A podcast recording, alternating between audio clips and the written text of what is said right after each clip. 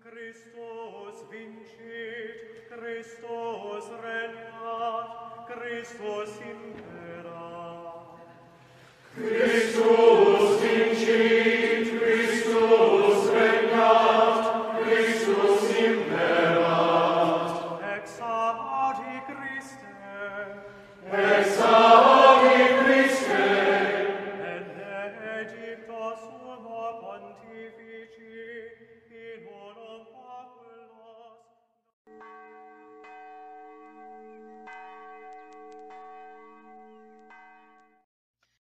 dia a todos, pessoal. Iniciamos aqui mais um episódio do Papo Sacro Cast, terceiro episódio, e trouxemos aqui o Reverendo Jordano. É um prazer recebê-lo, Reverendo. O assunto é muito interessante. A gente vai falar sobre Christus Victor hoje. E, é, tangente a esse tema, a gente vai abordar a questão da morte de Cristo, é, o que é o Evangelho, é, como a morte de Cristo se relaciona com a derrota de Satanás, enfim abordaremos uma gama de assuntos relacionados a essa temática. Então é um prazer imenso, mais uma vez, reverendo, recebê-lo aqui. E é, como o pessoal já sabe, meu nome é Jadson, é, eu sou seminarista, estudo ciências da religião e agora vou deixar o Matheus, que vai me ajudar aqui a apresentar esse programa de hoje, é, se apresentar também, e logo em seguida o reverendo Jordano se apresentará. Olá a todos, bom dia, boa tarde, boa noite. Meu nome é Matheus, como o Jadson disse. É, estudo Economia e Filosofia, curso ambas é, faculdades hoje. É, estamos aqui hoje para falar sobre Christus Victor, né? E com o reverendo que trouxe muito desse debate à tona ao, ao meio teológico do Brasil. Então, é é, não teria alguém melhor para a gente falar sobre isso hoje. Então, passo a palavra para ele, para que ele possa se apresentar e que para nós possamos começar, né? Reverendo? Gente, é, me chamo Jordano, sou pastor anglicano. Para mim é uma grande satisfação estar aqui com vocês. Como é, o Jadson e o, o, o Matheus colocaram, esse tema do Christus Victor, para mim é um tema muito interessante, é um tema que para mim tem toda a relevância e é um tema que não era muito falado é, popularmente, digamos assim, no Brasil. É uma coisa que os teólogos já conheciam, mas que é, a internet permitiu a gente aí se comunicar. E, e vamos embora. Perfeito, muito bom. É, então, né, mas tem gente que provavelmente, né, como o senhor disse, era algo um pouco estranho, vamos dizer assim, para o meio é, popular, se a gente pode dizer assim, da teologia brasileira. Então, né, provavelmente pode ter gente que esteja estranha quanto ao tema. Então, a, o primeiro ponto que a gente poderia começar conversando é o que é, né, a definição do Christus Victor é, e a relação do Christus Victor com alguma, ou se ele é uma teoria da expiação, etc. O que é Christus Victor, pastor? O próprio nome Christus Victor já nos diz algo. Né? Essa, essa expressão é uma expressão latina e significa Cristo vencedor. E a ideia dessa, dessa concepção teológica é de nós explicarmos o propósito da, do ministério de Cristo, particularmente seu sacrifício, sua morte, sua ressurreição, sua encarnação, sua ascensão, a partir de uma vitória. Cristo é vencedor e ele vence que ele vence os poderes das trevas que oprimiam o ser humano e que impediam o ser humano de terem comunhão, o ser humano de ter comunhão com Deus. Então, é, nesse sentido, Cristo ele é visto como particularmente um vencedor. O Christus Victor é uma, eu gostaria de chamar de um tema. Ele é um tema bíblico, é uma temática e quando a gente pergunta, ele é ou não é uma teoria? Existem duas abordagens. Porque quando a, a, gente menciona esse tema, ele pode ser colocado de maneira mais minimalista, digamos assim, como simplesmente a afirmação de que Cristo venceu o diabo, de que Cristo venceu a morte, de que Cristo venceu tudo aquilo que, que Cristo venceu o pecado, que ele, que ele venceu basicamente tudo aquilo que oprime o ser humano e o afasta de Deus. Então, nesse sentido, Christus Victor não é uma teoria, é uma afirmação que é bíblica. Você encontra vários textos bíblicos essa essa temática. Mas a partir disso, nós podemos é, organizar assim uma teoria. Então, é, é, é, comum que os cristãos digam que Cristo venceu, que ele venceu a morte, que ele venceu o diabo. Isso é uma coisa universal. Na realidade, nós encontramos essa afirmação da vitória de Cristo em todos os grandes teólogos cristãos de todas as tradições. Então, não é nesse sentido, não seria uma teoria. Né? Essa afirmação mais mais minimalista não seria uma teoria. Mas, apesar de ser uma afirmação que é tão presente entre os teólogos, o, a diferença está no quanto nós permitimos que essa afirmação é, governe a nossa teologia. Ou seja, se nós permitimos que essa afirmação dá, dê frutos ou não. Então, o que acontece em muitas teologias é que é, existe essa afirmação, mas ela não está conectada a nada. É simplesmente uma afirmação que, basicamente, é, não nos diz nada. Então, Cristo venceu a morte, certo? Que diferença isso faz para mim? Então, de como isso me afeta? E aí, é, basicamente, grande parte do, do, da teologia ocidental, e a gente poderia dizer da teologia de linha evangélica, não permite que isso faça nenhum efeito no restante da teologia, na compreensão da, da morte de Cristo. Então, se torna apenas um apêndice, uma informação ali que é acrescentada e que não frutifica, né? não, não tem consequências. Mas a, é, a, partir disso, aí é que entra a teoria em torno do Cristo Victor, ou seja, de nós entendermos que essa vitória de Cristo sobre o demônio, essa vitória de Cristo sobre a morte, tem efeito sobre nós. Ou seja, de que nós participamos da vitória de Cristo sobre o demônio. E aí você vai ver que geralmente os teóricos da, da, da, do Christus Victor, e, e, eu me incluo aí, né, falam muito sobre participação. Então, essa temática da, da participação, de nós participarmos da morte de Cristo, de nós termos uma parte nessa morte, é, e nesse sacrifício que Cristo realiza, é um tema que é muito relevante dentro do modo como a teoria, aí agora sim, a teoria sobre o Christus Victor é, explica essa vitória. Então, a gente vê, por exemplo, em 1 Coríntios 15, o apóstolo Paulo falar dessa vitória de Cristo sobre a morte e dizer de que através dele nós temos essa vitória, de que através de Cristo nós vencemos também. Então, é, isso envolve toda uma maneira de entender a relação entre o ser humano e Deus, diferentemente de outras concepções cujo problema central que Cristo procura resolver é um problema entre Deus e o homem.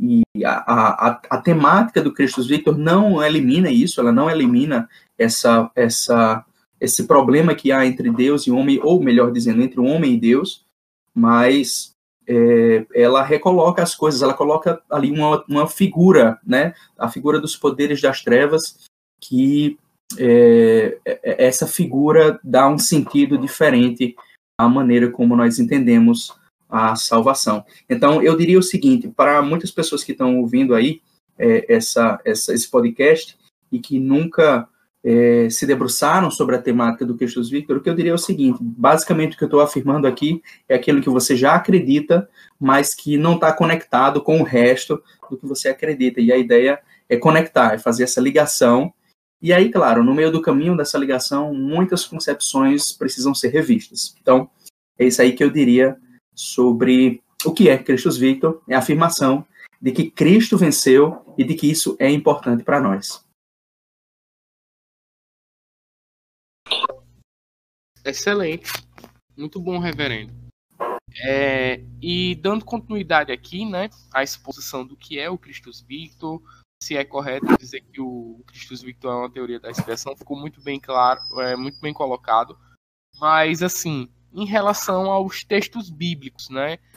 É, quais os textos bíblicos que melhor evidenciariam as bases para esse tema, como o Senhor mencionou na Escritura Sagrada, o tema de Cristo como vencedor sobre o diabo, sobre a morte, sobre é, o pecado. Quais são os textos bíblicos que melhor falam sobre isso? Bom, é, eu penso o seguinte, que quando nós é, consideramos o tema Christus Victor ou qualquer outra teologia, nós temos que levar em conta, levar em conta a totalidade da escritura. No entanto, obviamente, é, existem alguns textos que, de maneira mais particular, é, se referem a essa vitória de Cristo sobre o poder do demônio. Então, dentro desses, é, desses textos, dentro dessa temática, eu diria que um texto que me chama a atenção é o Evangelho de João, capítulo 12, em que Cristo fala sobre o julgamento deste mundo e o julgamento do príncipe desse mundo, do príncipe das trevas. E então, nesse sentido, é, nós podemos citar João 12, 31 a 33, eu vou ler aqui. É, João 12, 31 a 33. Chegou o momento de ser julgado este mundo, e agora o seu príncipe será expulso. E eu, quando for levantado da terra, trairei todos a mim mesmo. Isso dizia significando de que gênero de morte estava para morrer. Então, aqui nós temos Cristo falando sobre sua morte. A morte de Cristo no Evangelho de João, na linguagem joanina, é entendido como sua glorificação. Né? O momento da sua glorificação chegou, esse momento, esse tempo que nós vemos é, se falar no Evangelho de João desde o capítulo 2, e é uma temática que é repetida né, ao longo do livro. Está é, chegando o tempo, o tempo ainda não chegou o momento ainda não chegou. Então, Cristo diz: é chegado o momento, chegou o momento de ser julgado este mundo e agora o seu príncipe será expulso. Então, a gente tem aqui Satanás como príncipe desse mundo, ou como a gente vê lá em 2 Coríntios 4, 4, o Deus desse século, o Deus desse mundo, ele será expulso. Então, na, no tema Christus Victor, a morte de Cristo é entendida como um julgamento, como um juízo mas não é o julgamento de Cristo, é o julgamento deste mundo. Esse mundo é, é condenado, ele é julgado quando Cristo é crucificado. E ele diz: quando eu for levantado da terra, que aqui se refere à, à sua crucificação, algo que é, a gente vê se falar no Evangelho de João, desde o capítulo 3, ele ser levantado da terra, como, como Moisés levantou a serpente, e ele atrairá todos a si mesmo, e isso significa a sua morte, ou seja, a sua crucificação. Chegou o momento de Satanás ser expulso através da crucificação do Senhor. Então, eu diria que esse é o texto que mais me chama a atenção, porque esse texto é, procede da boca do próprio Senhor Jesus Cristo. Não que o restante da Escritura não seja também palavra de Cristo, com certeza é. No entanto, aqui nós temos uma declaração de Cristo enquanto ele realiza essa missão. Isso mostra como era importante para ele é, entender sua, sua, sua missão, seu ministério, como sendo essa vitória de Cristo sobre o demônio. Uma coisa que nós vemos na Escritura, é, nos quatro evangelhos, é um ministério de Cristo em que é, existe um confronto com poderes das trevas e a, o próprio momento em que Cristo é, crucificado é chamado por ele de hora das trevas, no Evangelho de Lucas. Então, existe um confronto. Satanás, ele se apossa de Judas e Judas, possuído pelo demônio, influenciado pelo poder, pelos poderes das trevas, ele entrega Cristo a ser crucificado. Então, juntamente com os pais da igreja, nós dizemos que a morte de Cristo foi uma obra demoníaca, foi, foi um ataque demoníaco contra o Senhor Jesus Cristo. E ao longo da vida de Cristo nós vemos esse conflito acontecer, né? esse, esse conflito se desenrolar.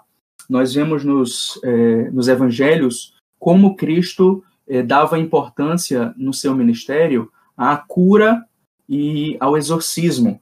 E essa temática da cura e do exorcismo são bem entendidas na temática do Cristo Victor. Nós temos ali um confronto de Cristo contra os poderes das trevas.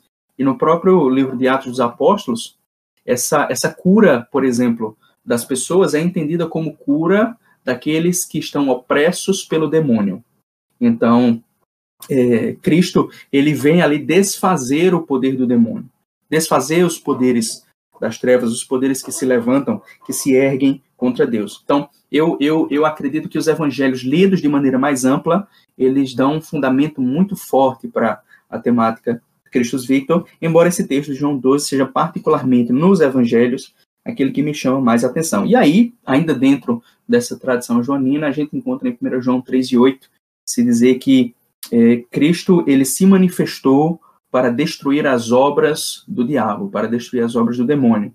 Então, existe aí o quê? Um propósito na, na manifestação de Jesus, que é um propósito de desfazer as obras do demônio. E ali, no, em 1 João 3, o que são essas obras do demônio. Essas obras do demônio, essas obras do diabo são os pecados no contexto. Então, mas o pecado entendido como um poder das trevas, como um poder que nos domina. Então, nós vemos aí mais uma vez o que? Cristo vencendo o poder do demônio.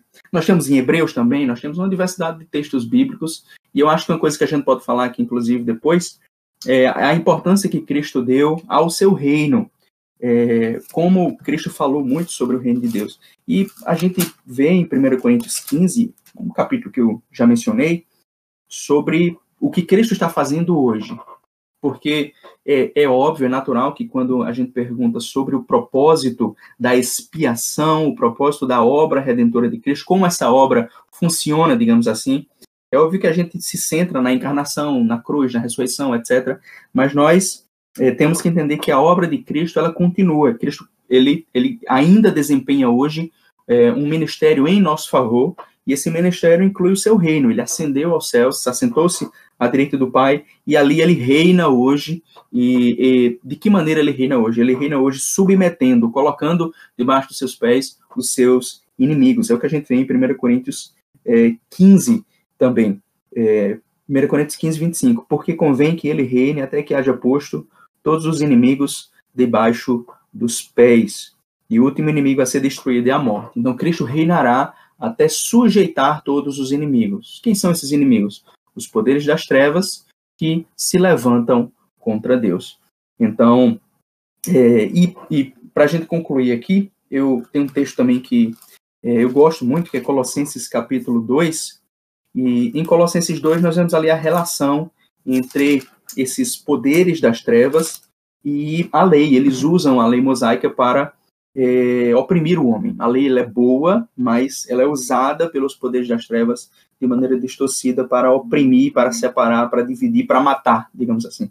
Então, a gente encontra 1 Coríntios, é, desculpe, Colossenses capítulo 2, é, 14 e 15. Tendo cancelado o escrito de dívida que era contra nós e que constava de ordenanças, o qual nos era prejudicial, removeu inteiramente, encravando na cruz, e despojando os principados e as potestades, publicou é, publicamente os expôs ao desprezo, triunfando deles na, na cruz. Então existe um triunfo aí de Cristo na cruz, no qual os principados e potestades são despojados. Então, quando na, nas exposições mais é, modernas, digamos assim, desse tema, dessa teologia do Christus Victor, uma coisa que nós vemos é, é se falar bastante sobre principados e potestades. Essa é uma linguagem que é bíblica, particularmente paulina. Nós vemos muito o apóstolo Paulo falar sobre essa batalha contra principados e potestades, e é, é algo que precisa ser bem entendido. O que são esses principados e potestades?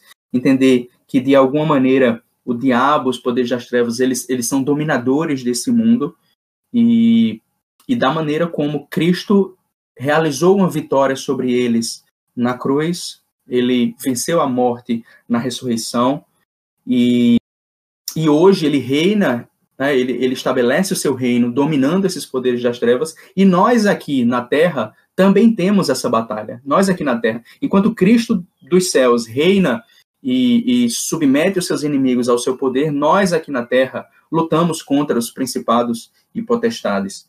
E então nós vemos que uma coisa que está implícita na, na, e que nós vemos em Hebreus também, é uma coisa que está implícita na temática do, do Christus Victor é a relação entre os poderes das trevas. Nós temos o diabo, que é aquele que, que domina. Nós temos a morte, e a escritura diz que a morte ela estava sob o poder do demônio. Então, muitas vezes as pessoas é, pensam a morte de maneira mais ingênua, seja como uma coisa natural, né? A morte é uma coisa natural, a vida, e aí é, não é bem a, a, maneira bíblica de tratar essa questão. E outras vezes a morte é vista simplesmente como uma punição estabelecida por Deus. É, a morte pode sim ser vista como uma punição estabelecida por Deus. No entanto, é, quando nós falamos é, do diabo, existe uma relação particular dele com a morte, como aquele que tinha o domínio sobre a morte. Então, é, eu, eu, colocaria dessa maneira os textos que evidenciam, digamos assim, as bases para o Christus Victor. No entanto, existe uma, uma, uma gama maior de textos, porque a gente amplia, né? Então, é, a partir desses textos, a gente começa a ver outros textos, a gente começa a conectar aquilo que se fala do reino de Deus, a gente começa a conectar com aquilo é, que se fala sobre luz e trevas. Nós vemos no Evangelho de João, nós vemos em várias partes da Escritura se falar sobre luz e trevas. É, nós vemos no Antigo Testamento essas figuras demoníacas aparecerem de alguma maneira. Então, é, ou seja, a partir desses textos, nós ampliamos para muito mais. Então, eu diria que é, quanto mais nós estudamos esse tema, mais nós vemos conexões dele com o restante da Escritura, com tudo é na Escritura. Então, é isso. Perfeito, reverendo. Eu gostei muito aí do texto que o senhor mencionou. É, realmente, essa passagem aí de João, o capítulo 12, né? É muito profunda, porque ali você vê claramente uma associação é, da, do fato de Cristo ser pendurado no madeiro e a expulsão do príncipe deste mundo que é Satanás. E aí é, eu pergunto, né? No caso de de que modo a morte de Jesus derrota Satanás. Esse modo é um modo tão intrínseco que é somente através da morte de Cristo que Deus pode liberar o homem, ou estava disponível a, a soberania divina e a sabedoria divina é, liberar o homem de outras formas se ele quisesse, embora a morte de Cristo tenha sido meio mais conveniente. Hum, os, os teólogos que explicam o, o tema Christus Victor, é, desde os pais da igreja, afirmam que Deus poderia sim redimir a humanidade de outra maneira. Deus poderia redimir a humanidade como ele quisesse. Ele poderia redimir a humanidade com uma palavra da sua boca, sem, sem a necessidade da morte de Cristo no, para a onipotência divina. Então, Deus é livre para fazer a redenção da humanidade como ele bem entende. No entanto, ele realizou essa redenção da maneira que seria mais adequada, mais conveniente ao seu plano divino, que é a maneira que exalta a pessoa de Cristo. Que, que e aí uma coisa que nós temos que entender é que é, tudo que existe, isso a gente lê em Colossenses, né, Colossenses capítulo 1, a gente lê em várias partes da Escritura, que o mundo como ele existe, a criação, é, ela foi feita é, para Cristo. Então, é, existe um propósito na criação que se dirige para Cristo. Então, o universo, tudo, nós, inclusive nós seres humanos, é, tudo que há foi feito para Cristo. É como um presente do Pai para o Filho. E, nesse sentido, na, se é assim na criação, na redenção ou na restauração, Deus quis é, que a criação exaltasse Cristo também, ou seja, que a redenção partisse de Cristo para a, a, a humanidade e, a, e, para a humanidade, não apenas para a humanidade, mas para é, toda a criação. Essa é algo que eu acredito que é importante também nessa temática do, do Cristo Victor, entender que a redenção não é apenas para o ser humano, mas que, como nós lemos em, em Romanos 8, existe uma redenção para toda a criação. E, claro, essa redenção da criação aguarda a redenção do ser humano. Mas, então, nós, esse é um primeiro ponto que eu acho que é interessante a gente entender. É que, como tudo foi feito para Cristo, a redenção se dá exaltando a pessoa de Cristo também. Então, foi o plano do Pai exaltar a pessoa de Cristo. Cristo precisava disso? Não. Mas esse foi o plano, esse foi o desejo do Pai, exaltar o seu filho. E como é que ele exaltou o seu filho? Através de todo o sofrimento desse filho. Então, é, Deus é uma coisa que eu gosto de dizer. Deus ele pensa diferente de nós. Então, é, Deus crê que essa essa vitória sobre o demônio, essa libertação do ser humano e a palavra libertação é muito importante nessa temática do Christus Victor. É, nós usamos muito essa palavra libertação ou redenção e embora os cristãos em geral sejam é, é, estejam acostumados a, a usar essa palavra redenção, às vezes escapa ao nosso entendimento é, essa, essa ideia de que nós estamos sendo ali redimidos por Deus, de que Deus, ele como que paga um preço pela nossa redenção. Deus não é quem recebe o preço, mas ele é aquele que paga o preço pela nossa redenção. Então, é, é, retornando à pergunta, Deus poderia fazer de outra maneira? Poderia, ele poderia fazer como ele quisesse. E aí nós dizemos com diversos pais da igreja, como Santo Agostinho, que Embora Deus pudesse libertar o ser humano com um ato de poder, ele preferiu fazê-lo por sua justiça.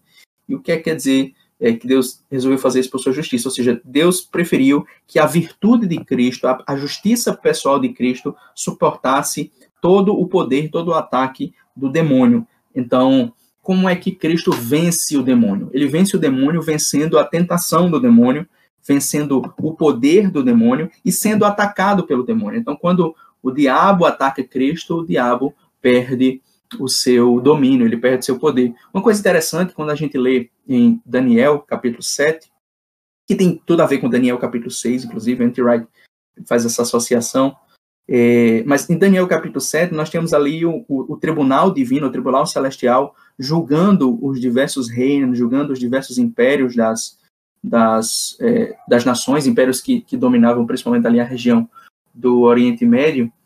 E o, o que nós vemos ali é quando esses impérios, quando o quarto império ataca os santos do Altíssimo, esse império perde o seu poder, ele perde a sua autoridade. Então, o que é isso? Isso é, é parte da maneira como a justiça divina aparece nas Escrituras, é a justiça que protege o fraco. E Cristo aparece como sendo esse fraco, que é atacado pelo poder das trevas, e com isso o poder das trevas, o império das trevas, perde a sua autoridade, perde o seu domínio. Então, Cristo foi diferente de todos nós, Cristo viveu e nunca pecou. Então, nós pecamos, nós somos pecadores e e, e, e, nós já nascemos debaixo do pecado e debaixo da morte. Nós já, já, já, quando nós, nós, nós somos recebidos nesse mundo, quando nós somos, eh, quando nós nascemos, quando nós somos concebidos, nós é, já somos concebidos tendo em nós essa semente do pecado, né? Tendo em nós é, é, essa sentença de morte. E, no entanto, Cristo, nascido como ser humano, não pecou, enquanto todos nós pecamos.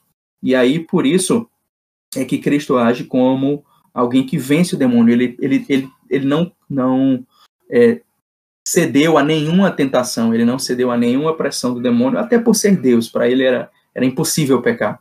Então, é, então, por isso é que nós podemos dizer que Cristo venceu o poder do demônio, ele venceu a tentação do demônio, ele venceu todas as ciladas do demônio e ele suportou a morte, ele suportou é, humildemente aquele sofrimento que, que aqui o Pai o destinou.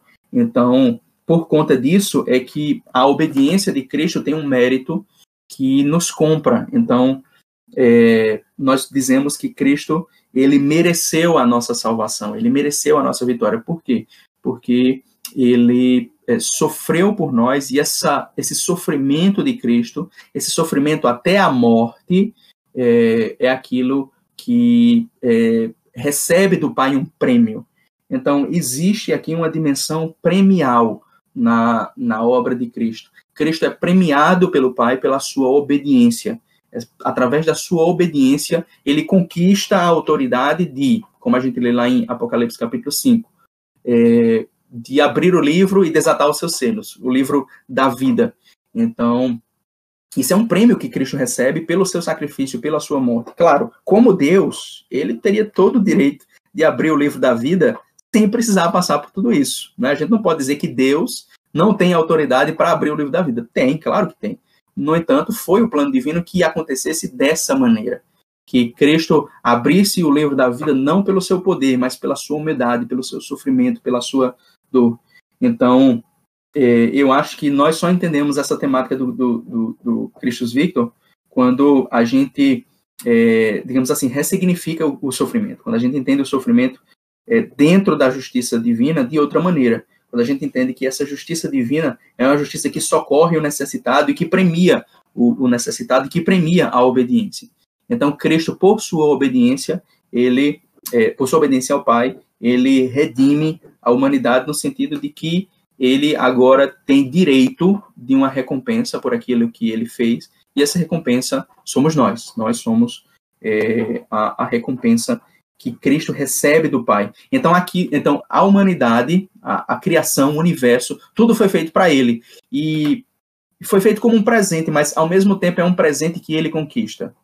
Então foi da vontade do Pai que Cristo não apenas recebesse a criação como um presente, mas que conquistasse essa criação com o seu sofrimento, com a sua morte, com a sua dor. E quando nós pensamos sobre essa temática do sofrimento, uma coisa interessante é, é que é, Deus criou o universo, Deus criou a humanidade de tal maneira que o sofrimento era possível. Então, Deus criou a, o universo com a possibilidade do sofrimento. Deus criou o ser humano com a possibilidade do sofrimento. E, óbvio, nós não somos é, infinitos, né? Então, é, de alguma maneira, o sofrimento era possível. E, embora o sofrimento fosse possível, Deus não quis que a humanidade sofresse sozinha. Então, Deus não criou a humanidade com a possibilidade de sofrimento e ficou lá de cima olhando o homem sofrer. Mas ele desceu e ele sofreu junto. Então, ele, digamos, ele suportou o peso da criação, nesse sentido. E esse peso da criação é, que, é o que torna possível o perdão. É, em um universo sem, sem o sofrimento, sem a dor, sem o mal, não haveria perdão. A manifestação mais plena do amor não aconteceria a manifestação mais graciosa do amor, que é o amor pelo que não merece, é o amor pelo que é, rejeita, não apenas não merece. E o ser humano já foi criado não merecendo a graça, mas é é, é, Deus ele manifesta seu amor, seu perdão, sua graça por aquele que rejeita essa graça. Isso só é possível no mundo onde há sofrimento, onde há o mal. Então Deus criou o universo dessa maneira, mas ele não deixou que o ser humano sofresse sozinho. Então, foi da vontade de Deus que acontecesse tudo isso através do sofrimento, da morte de Cristo, para que o próprio Deus se revelasse. Agora, claro, a gente não pode reduzir a, a obra de Cristo, isso aí é o erro de, de parte do erro de, de Pedro Abelardo, é, é, entender essa, essa obra de Cristo como uma revelação, reduzir isso a uma revelação a revelação não explica a expiação. A, revelação explica por que a expiação é mais coerente, ou, ou melhor dizendo, ela é mais adequada é, tendo acontecido dessa maneira. Ou seja, Deus reuniu diversos motivos na, na, no modo como Cristo redimiu a humanidade e, e ele poderia ter feito de outra maneira, mas fez aquela que é, na realidade, nós não conseguimos imaginar algo que seja melhor. Embora teologicamente, teoricamente, é, desde os pais da igreja, nós dizemos que Cristo poderia sim redimir a humanidade de outra maneira, nós não conseguimos imaginar uma maneira que seja tão boa como essa, tão maravilhosa como essa. Então, é, o fato de que Cristo, não precisando sofrer, ainda assim quis sofrer por nós, é o que o exalta. Diferentemente da gente dizer, não, essa era a única maneira, ele tinha que sofrer porque não havia outra maneira, é, não, havia outras maneiras, de, para Deus era possível, mas mesmo havendo outra maneira, ele não fugiu dessa, que era a mais dolorosa. Então, existe, quando as pessoas perguntam, é, existe uma necessidade na morte de Cristo, nós podemos dizer, existe uma necessidade no sentido de que no plano divino, como ele foi estabelecido, era necessária a morte de Cristo. Sem o derramamento de sangue não há remissão é, Cristo fala aos seus apóstolos três vezes que era necessário que ele passasse por aquilo. Mas é uma necessidade dentro do plano divino, como ele foi estabelecido. Se o plano divino fosse outro, se Deus tivesse criado o universo de outra maneira, é, esse, essa redenção poderia acontecer de outra maneira. Então não há uma necessidade absoluta, há uma necessidade dentro do plano divino. É isso que eu diria.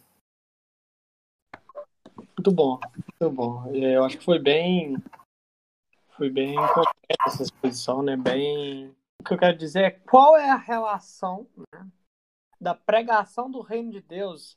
É, o Senhor disse sobre proteção do fraco. A gente sabe dessa, dessa extensão universal desse sacrifício de Cristo, né? E que é dito pela Cristo Victor. Então, qual é a relação dessa pregação do reino de Deus e o Cristo Victor? Mesmo que o Senhor tenha falado isso intrinsecamente, é, eu gostaria que o Senhor falasse é, literalmente sobre isso, dando foco nisso, por favor. Perfeito. É, como eu disse, é, são duas coisas que estão diretamente conectadas. Quando a gente entende o que é Cristo Victor, automaticamente a gente entende que existe alguma relação. Por quê? Porque nós temos Cristo como rei, Cristo reinando, e nesse reino, o que é que ele faz? Ele submete aos seus inimigos, como a gente leu lá em 1 Coríntios 15. Então, é, mas como é que a gente pode detalhar melhor, explicar melhor essa relação? O que, é que tem a ver o reino?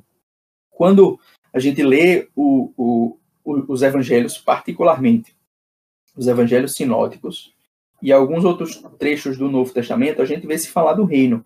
As parábolas de Jesus, é, em grande parte, são parábolas explicando o que é o reino de Deus ou o que é o reino dos céus.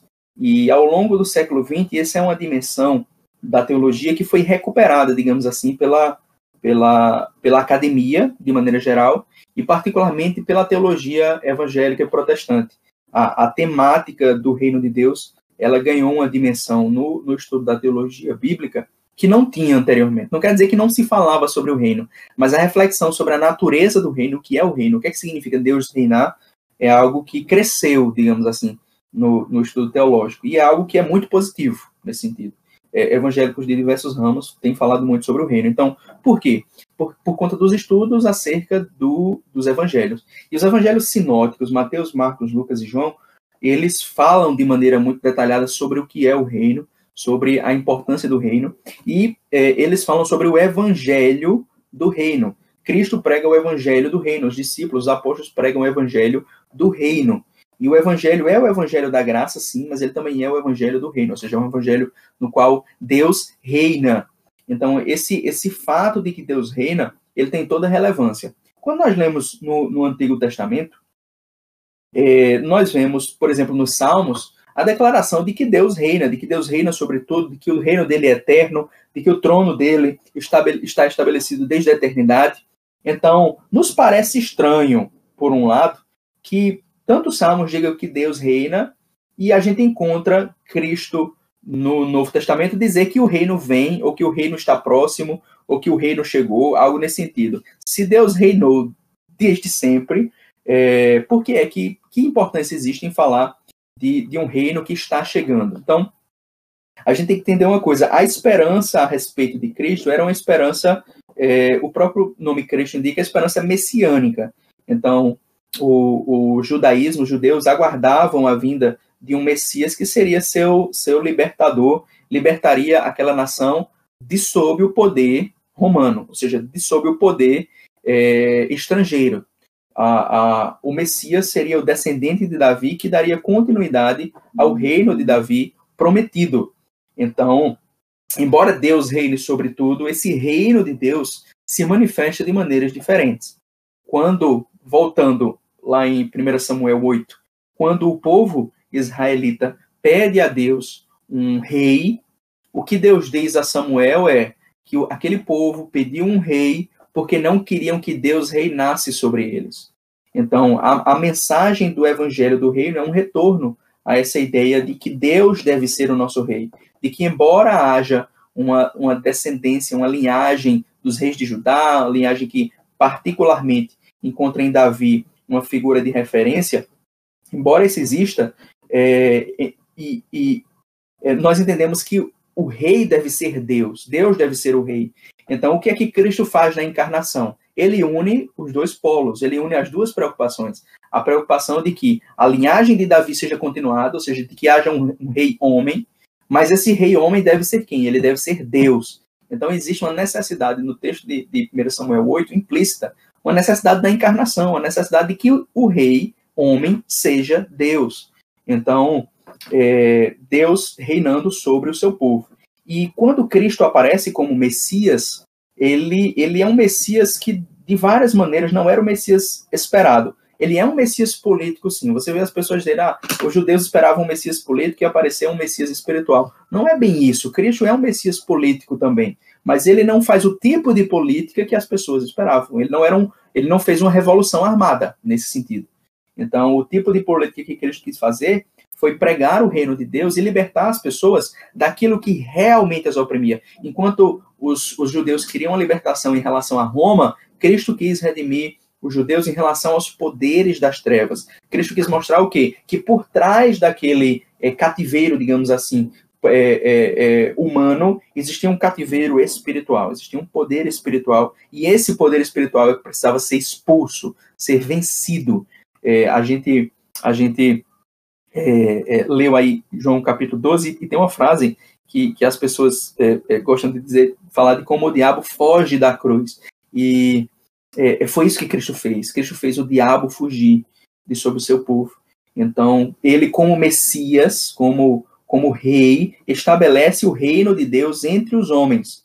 E aí é por isso que nós, como cristãos, aprendemos com Cristo a orar: venha o teu reino. Nós queremos que o reino de Deus se estabeleça entre nós, que a vontade dele seja feita entre nós, que ele nos livre do maligno. Então é por isso que o, o Senhor, nos, nos ensina a orar e, portanto, essa é a esperança que ele quer que nós tenhamos. Então, quando Deus estabelece o seu reino, ele reina e ele expulsa esses inimigos que querem reinar sobre nós. Uma coisa é, relevante de se entender, e a gente pode ir para Salmo 82, a gente pode ir para Salmo 89, a gente pode ir para diversos textos no Antigo Testamento, Jó capítulo 1, e diversos textos no Novo Testamento também, é de que esses poderes das trevas, eles têm um reino, eles têm um, talvez a palavra reino não seja melhor, mas eles têm um domínio sobre a humanidade, eles têm um domínio sobre o mundo.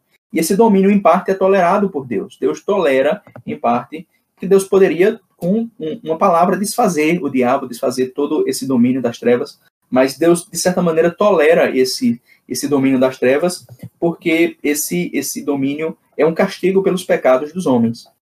E então, mas foi do plano de Deus que, embora houvesse essa tolerância em relação ao domínio dos poderes das trevas nesse mundo, é, essa tolerância não é para sempre. Então chegou o momento de quê? Chegou o momento de expulsar o príncipe desse mundo. Chegou o momento de, de expulsar o Deus desse mundo, né? Chegou o momento de, de, de, de expulsar aquele que, que dominava. E claro, o diabo ele não fica feliz com isso. Então, é, e, embora ele não conhecesse o plano de Deus por inteiro, ele não fica feliz quando ele vê esse plano se realizar e ele perder é, a autoridade, progressivamente perder a autoridade que ele tinha. Em primeiro lugar, autoridade sobre a morte, em segundo lugar, autoridade aí sobre os homens, que progressivamente ele perde. Então, não era o plano de, do, do diabo que isso acontecesse, mas era o plano de Deus. Então, aquele reino que metafisicamente, aquele reino que ontologicamente Deus tem sobre tudo, de ser causa transcendental de todas as coisas, do, o, a, providência de Deus, a maneira como a providência de Deus cuida de tudo,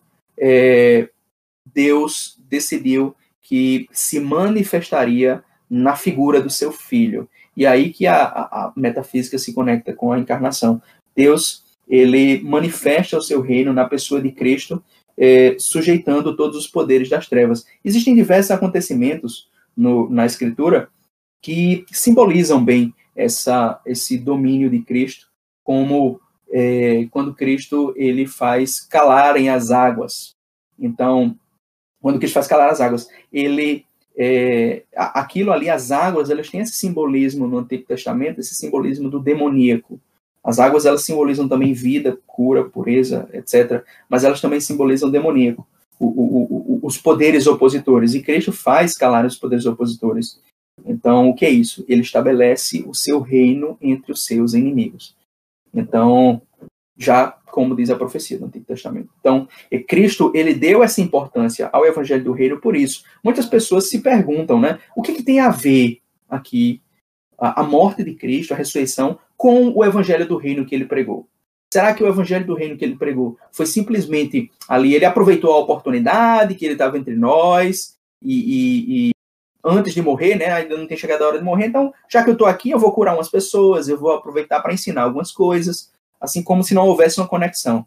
E aí o que eu digo é não, há uma conexão. Cristo está pregando ali o evangelho do reino, porque aquilo que ele vai fazer na cruz é o evangelho do reino. Ele vai realizar ali o evangelho do reino. Então, nesse sentido é que nós gostamos de dizer que a cruz de Cristo é o seu trono. Ele estabeleceu ali o seu trono. Claro que existe é, um trono no qual ele está sentado hoje à direita do Pai, mas que é, tudo isso acontece por aquilo que aconteceu na cruz, pela pelo seu sofrimento, pela passividade com que Cristo recebeu ali a dor e o sofrimento humanos. Então, é, eu, eu acho que uma coisa que o tema Cristo Victor nos permite ver é essa conexão, a conexão entre os vários acontecimentos da vida do nosso Senhor Jesus Cristo. Porque quando. E aí você vê diversas pessoas tratarem é, o, os evangelhos como sendo basicamente a narrativa da ressurreição, da morte, da cruz, com uma grande introdução. E essa grande introdução seria o quê? Ela apenas ali algo para a gente conhecer melhor Jesus, mas o, a ação mesmo é a crucificação. É verdade que os evangelhos eles se dirigem para esse clímax, é verdade. Mas o que vem antes está diretamente ligado a esse clímax, leva a esse clímax. Então, é, as pessoas gostam muito de quando Cristo no Evangelho de João fala muito da vida eterna, ele também fala nos Evangelhos sinópticos, mas no Evangelho de João Cristo fala muito sobre a vida eterna, e as pessoas facilmente conectam isso com a cruz ela já tem uma teologia que permite isso. E o que eu estou dizendo é, você tem que conectar o reino também. Você tem que conectar também o reino aí com, com esse sofrimento, com essa morte e ressurreição de Cristo e com a sua ascensão. eu diria que é, a, a, importância da ascensão na, na, na e, e, aqui não é uma questão da teologia protestante ou evangélica, não. Eu acho que a teologia ocidental perdeu muito a importância da, da ascensão. Por que é que o tempo comum 2 termina com a festa de Cristo Rei? E, e, digo aqui, falando da tradição católica romana, por exemplo. Porque se perdeu a importância da ascensão. Se você entende a, o que é ascensão, você não precisa de uma festa de Cristo Rei. Ou seja, é, o, o, nós esquecemos a importância de, do reinado de Cristo, o modo como ele reina sobre todas as coisas, e reina sobre a sociedade, reina sobre os homens, reina sobre é, os governos deste mundo. É por isso que no, no Novo Testamento, os governantes humanos desse mundo e os governantes espirituais desse mundo são chamados com as mesmas expressões, principados e potestades. Por que isso? Porque existe uma relação entre eles. Os poderes das trevas atuam também através dos governantes desse mundo e procuram estabelecer um reino fajuto, fajuto entre, é, entre nós através dos governantes humanos. E o que Cristo faz é desfazer isso. Ele estabelece o seu próprio reino sem precisar desses governantes humanos. Perfeito, reverendo. Muito obrigado pela resposta, ficou muito claro. Então, assim, dando continuidade nessa mesma, nessa mesma temática, né? É, muitas vezes a gente é, acha que o que Jesus fez mesmo foi ali na cruz. E isso, claro, tem influência, teoria dominante, é, pelo menos no meio evangelical brasileiro, né? Na qual se tem aí é, a morte de Jesus como central para o evangelho.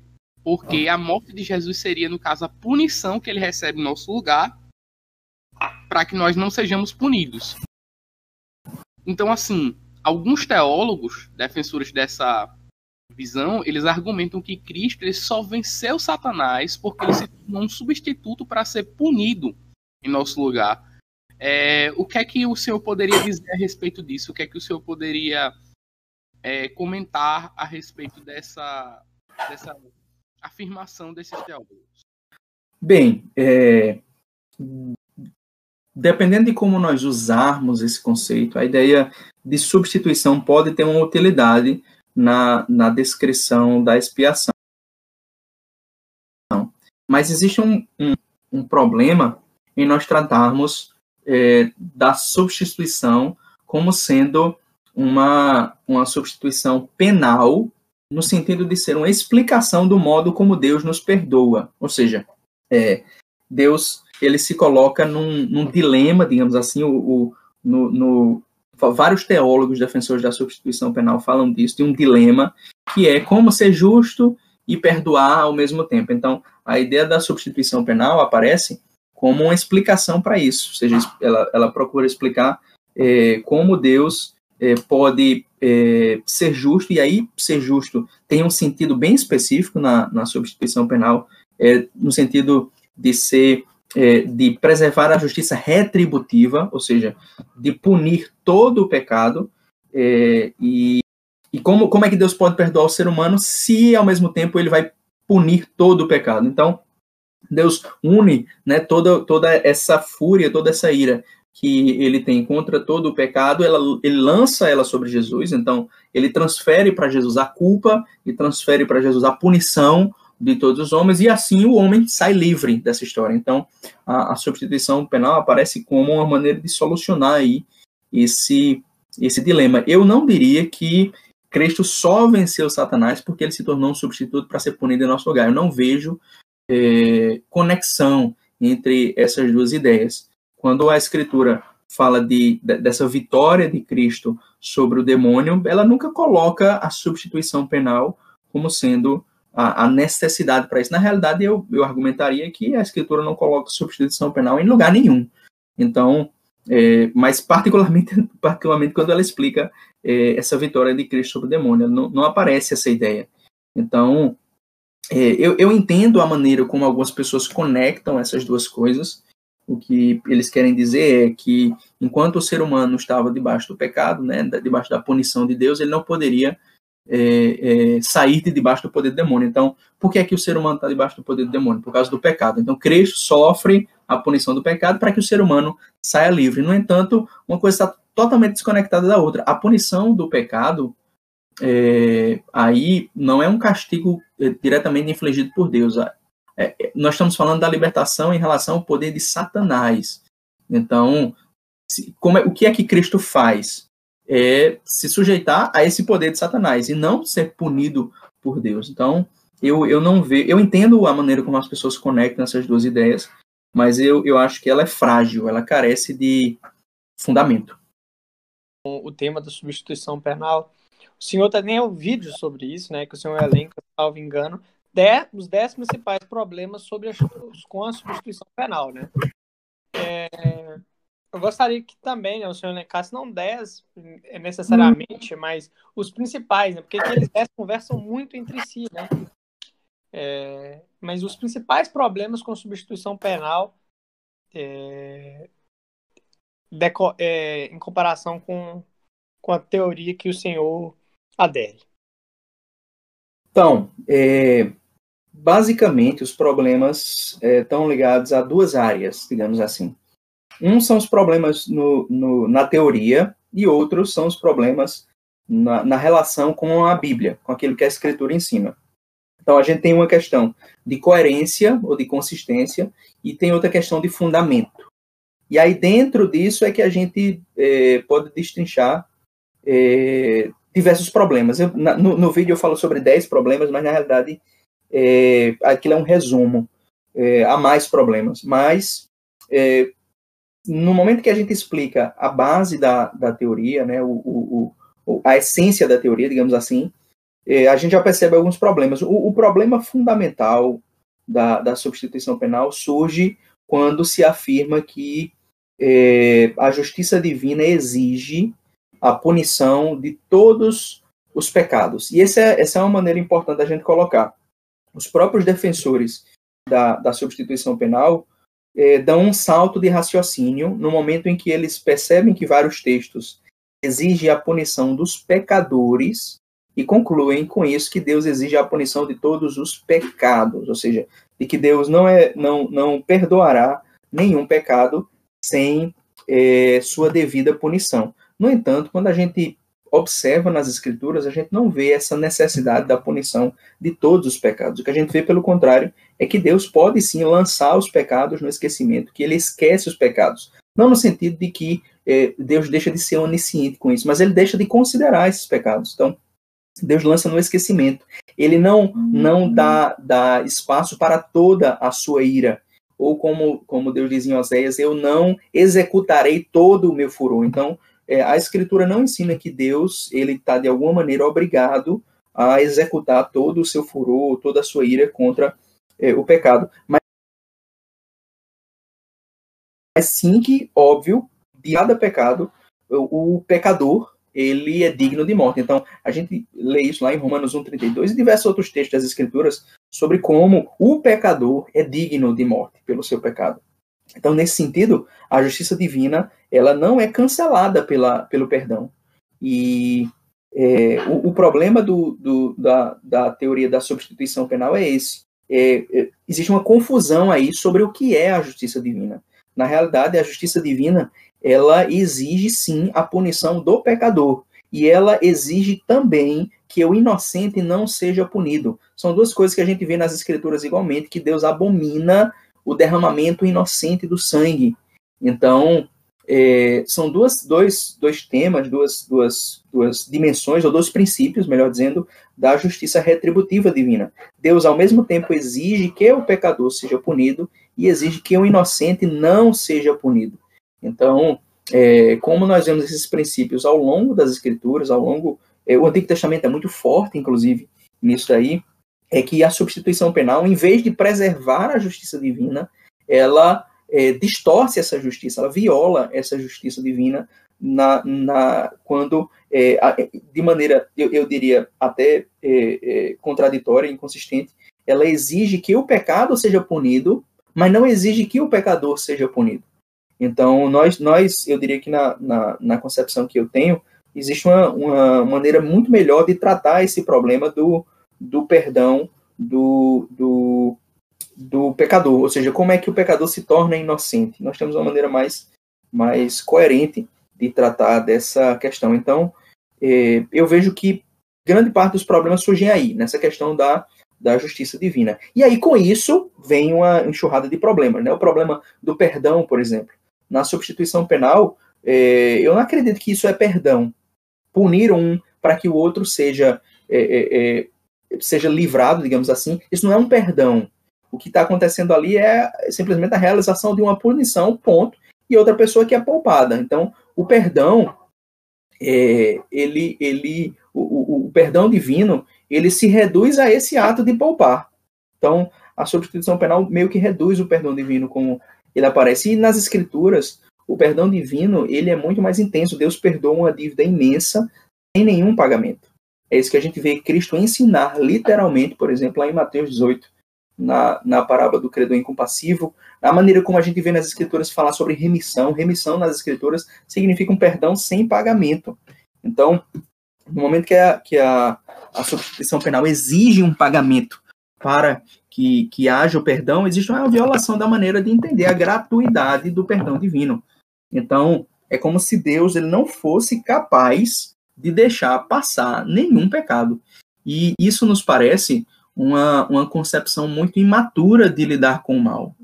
É uma concepção que, é, que não, não entende o perdão como sendo uma realização de justiça. É como se o perdão fosse uma violação. É como se, se perdoar fosse simplesmente é, ignorar a justiça divina. E não é isso. O perdão é parte da justiça divina. O perdão é parte do, do modo como a Escritura ensina a, essa justiça. A misericórdia é parte da lei. A misericórdia, o perdão é parte da, da lei. Então, é, isso é algo que eu acho que, que é, acaba sendo desprezado na substituição penal, e Deus deixa de ser o nosso modelo. Porque o que a Escritura nos ensina? Que nós temos que perdoar como Deus perdoa. E se nós devemos perdoar como Deus perdoa, e Deus só perdoa é, exigindo pagamento, o nosso perdão é, deveria ser assim também. E é claro que ninguém vai dizer que deve ser assim. Nós sabemos que a justiça divina, a justiça de Deus, exige que nós é, perdoemos é, é, gratuitamente, porque Deus perdoa gratuitamente. Então, a maneira de lidar com a dívida, de lidar com o perdão, né? Por que é que nós pedimos perdão pelos nossos pecados? A Escritura associa o perdão à confissão. Por que isso? Por que eu preciso confessar o meu pecado? Cristo já foi punido? Por que é que eu só sou perdoado quando eu confesso? Se Cristo já foi punido por aquilo. Então, a gente tem aí uma infinidade de problemas. E, e, e ultimamente, assim, para mim, uma coisa que tem sido muito importante para entender essa questão é entender o que é que significa sacrifício nas escrituras. A substituição penal tem uma maneira de entender sacrifício que não é a maneira bíblica. O sacrifício bíblico não é uma punição. Não existe nenhum texto bíblico, zero, nenhum texto bíblico que associe a morte do animal a uma punição, como se o animal estivesse sendo ali punido pelo, pelo seu dono ou pela pessoa que, que o trouxe. Não existe isso nada nas escrituras. O que nós temos ali é uma concepção totalmente diferente de sacrifício, sobre o que é expiação, é, a própria morte do animal. Em primeiro lugar, o sacrifício no Antigo Testamento nem sempre havia morte. Você poderia fazer um sacrifício expiatório usando, é, usando água, usando óleo, usando. Existem vários com plantas, né? As plantas podem ser usadas, algumas plantas com, com, podem ser usadas na expiação. Então, não existe a necessidade da morte de um animal, como se ele estivesse sendo ali punido por uma pessoa. Em primeiro lugar. Mas é, a própria morte, mesmo quando ela acontece, a própria morte do animal nunca é, é, é parte do sacrifício o sacrifício é o oferecimento do sangue do animal e não da sua morte, como se a sua morte fosse é, uma substituição pela morte da, da, do seu dono. É claro que um morreu para que o outro não morra. A gente poderia colocar dessa maneira. Mas mesmo isso não faz sentido. No Antigo Testamento, os sacrifícios são feitos também por pecados que não levam à morte. Na realidade, a maioria dos sacrifícios expiatórios no Antigo Testamento são por pecados é, é, cometidos é, sem consciência, sem plena consciência. É, um, um, homicida, por exemplo, ele não podia fazer um sacrifício para evitar a morte dele mesmo. O homicida, ele era morto, ponto. Então, não, não, não há no Antigo Testamento essa ideia de que o animal está substituindo uma morte que deveria acontecer. O que existe é algo bem diferente, é algo muito diferente. Então, é, os sacrifícios, eles são ofertas dadas a Deus e, e sobre isso a gente vê no Salmo 51, vê na tradição profética do Antigo Testamento, como a essência do sacrifício não é nem mesmo o sangue do animal. A, essência do sacrifício é o coração contrito daquele que oferece aquilo ali. Então, existe uma oferta do coração dada a Deus, e o sangue do animal é o símbolo exterior dessa oferta interior. É claro que a nossa oferta interior ela é insuficiente para adquirir de Deus a, vida eterna, é insuficiente para a nossa comunhão com Deus. Então, Cristo ofereceu a oferta do, do coração dele. E aí, com isso, é que Cristo compra, digamos assim, a nossa redenção. Existem outros problemas também, né? Eu, o que eu diria é o seguinte: existe um uso descuidado dos textos bíblicos na, na, na defesa da substituição penal, é, textos que o tempo todo a gente tem que estar tá explicando, porque parece que as pessoas veem nos textos coisas que não estão lá, né? Você vê as pessoas falarem muito sobre Isaías 53, não tem nada em Isaías 53 sobre Cristo sofrer a nossa punição no nosso lugar, não existe a ideia de substituição ali em Isaías 53. É, você vê pessoas falarem sobre Gálatas 3. Gálatas 3 diz que Cristo recebeu a maldição do madeiro para que, nós, que os gentios pudessem é, ser, receber a bênção de Abraão e as pessoas colocam no texto coisas que o texto não diz, como se ali Cristo estivesse recebendo a nossa maldição no nosso lugar. Não tem nada no texto sobre Cristo receber a nossa maldição no nosso lugar, mas sim de que, recebendo a maldição do madeiro, ele nos livrou da maldição da lei. São duas maldições, não uma. Então existe esse uso descuidado dos textos bíblicos, é, onde a escritura se diz que Cristo morreu por nós. As pessoas entendem que ele morreu no nosso lugar, por nós, no nosso lugar. E até algumas traduções é, empurram nessa direção. A Almeida Revista Atualizada, por exemplo, empurra nessa direção é, de um modo que, que, na minha percepção, é um descuido em relação ao texto bíblico, não é uma maneira responsável de lidar com o texto bíblico. Então, é, a, tem, a gente pode falar de muitos problemas. A maneira como, é, dentro da, do Cristo Victor, nós entendemos o sofrimento de Cristo é muito mais coerente com o fato de que nós precisamos sofrer também de que existe uma participação nossa no sofrimento de Cristo, de que nós sofremos e morremos com Ele, não de que Ele sofreu a, o sofrimento que nós merecíamos, mas de que nós temos que sofrer o sofrimento dele. Tem até um texto que as pessoas gostam de usar para falar da, da substituição penal, que é o texto em que Cristo fala sobre o cálice, né? Passa de mim esse cálice. E ali as pessoas entendem que ali é o cálice da ira de Deus cálice que nós merecíamos que Cristo está bebendo em nosso lugar. No entanto, Cristo nos chama a beber o cálice com ele. Ele diz: vocês vão beber o cálice que eu, é, o meu cálice, vocês beberão o meu cálice. Cristo diz isso para os seus apóstolos. Então, não é um cálice substitutivo, é um cálice participativo. Cristo bebe um cálice do qual nós devemos beber também. Nós temos que sofrer com ele. E sem esse sofrimento com ele, nós não participamos da sua glória e da sua bênção. Então, não é uma coisa substitutiva, é uma coisa participativa. É claro que nós podemos falar de substituição em algumas dimensões da expiação, mas é, o sofrimento de Cristo em si não é substitutivo, é um sofrimento participativo, pelo qual nós temos que participar. Ele participou do nosso sofrimento, ele participou da morte, por exemplo, a morte que é consequência, é punição do pecado de Adão. Cristo participou dessa morte, não substitutivamente, porque Adão morreu e nós morremos ainda assim. Esse é um ponto que, é, é, nesse momento, quando as pessoas tratam disso, parece que os neurônios desaparecem é, quando as pessoas esquecem, as, as pessoas esquecem que elas morrem. Como é que você pode dizer que Cristo morreu no seu lugar se você vai morrer também? Você também morre. Então você não pode dizer que é, Cristo é, é, morreu no seu lugar se você também vai morrer. Tá? Os apóstolos de Cristo morreram, todos os cristãos sempre morreram ao longo do século. Como é que você vai dizer que Cristo sofreu essa morte substituindo a sua? Você também vai morrer. Agora, aquilo que Cristo lhe livra é da morte eterna. Cristo recebeu a morte eterna? Não, ele não recebeu a morte eterna. A morte natural de Cristo, a, morte do corpo, ele sofreu e através dessa morte do corpo ele nos livra da morte eterna. Isso sim. Então a gente poderia falar na substituição nesse sentido, mas não de que ele recebeu a punição que você merecia. Né? Então, nesse sentido, é, é, isso aí não faz sentido. É, nós vemos nas escrituras como isso aí é muito comum nos salmos, os salmos em torno do salmo 100, por exemplo. Nós vemos várias vezes se falar sobre é, o modo como nós é, mesmo redimidos, passamos pela ira de Deus. Uma pessoa que foi redimida, que foi salva, que tem a fé no Deus verdadeiro, ela pode ser alvo da ira de Deus. E isso não faria sentido se Cristo já tivesse recebido toda a ira, se ele tivesse esgotado a ira de Deus. Não, nós podemos sim ser alvo da ira de Deus. É claro que para os seus filhos, essa ira tem um papel corretivo, é um papel diferente. Mas é, é a ira de Deus que está sendo. É, da qual os filhos de Deus podem ser alvo. A ressurreição, por exemplo, ela é desprezada, eu diria, na substituição penal. É claro que muitos defensores da substituição penal têm uma visão equilibrada, procuram trazer uma importância para a ressurreição, eu sei disso, mas é, basicamente, no geral, eles, eles é, não dão a importância que a Escritura dá, não conectam a ressurreição à justificação da maneira que a Escritura conecta, lá, por exemplo, em Romanos 4, 25.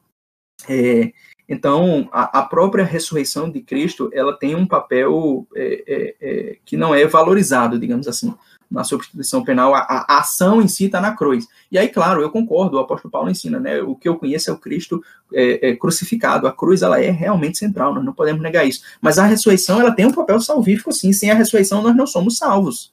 Sem a ressurreição, nós não somos salvos.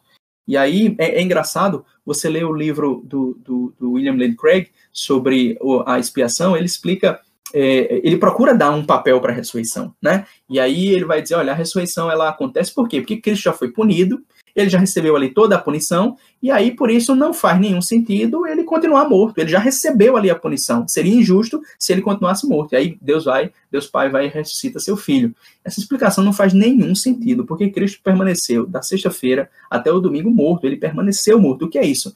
Não está sendo valorizado ali nem a morte de Cristo, o tempo que ele permaneceu morto. O que é que Cristo estava fazendo durante aquele tempo ali?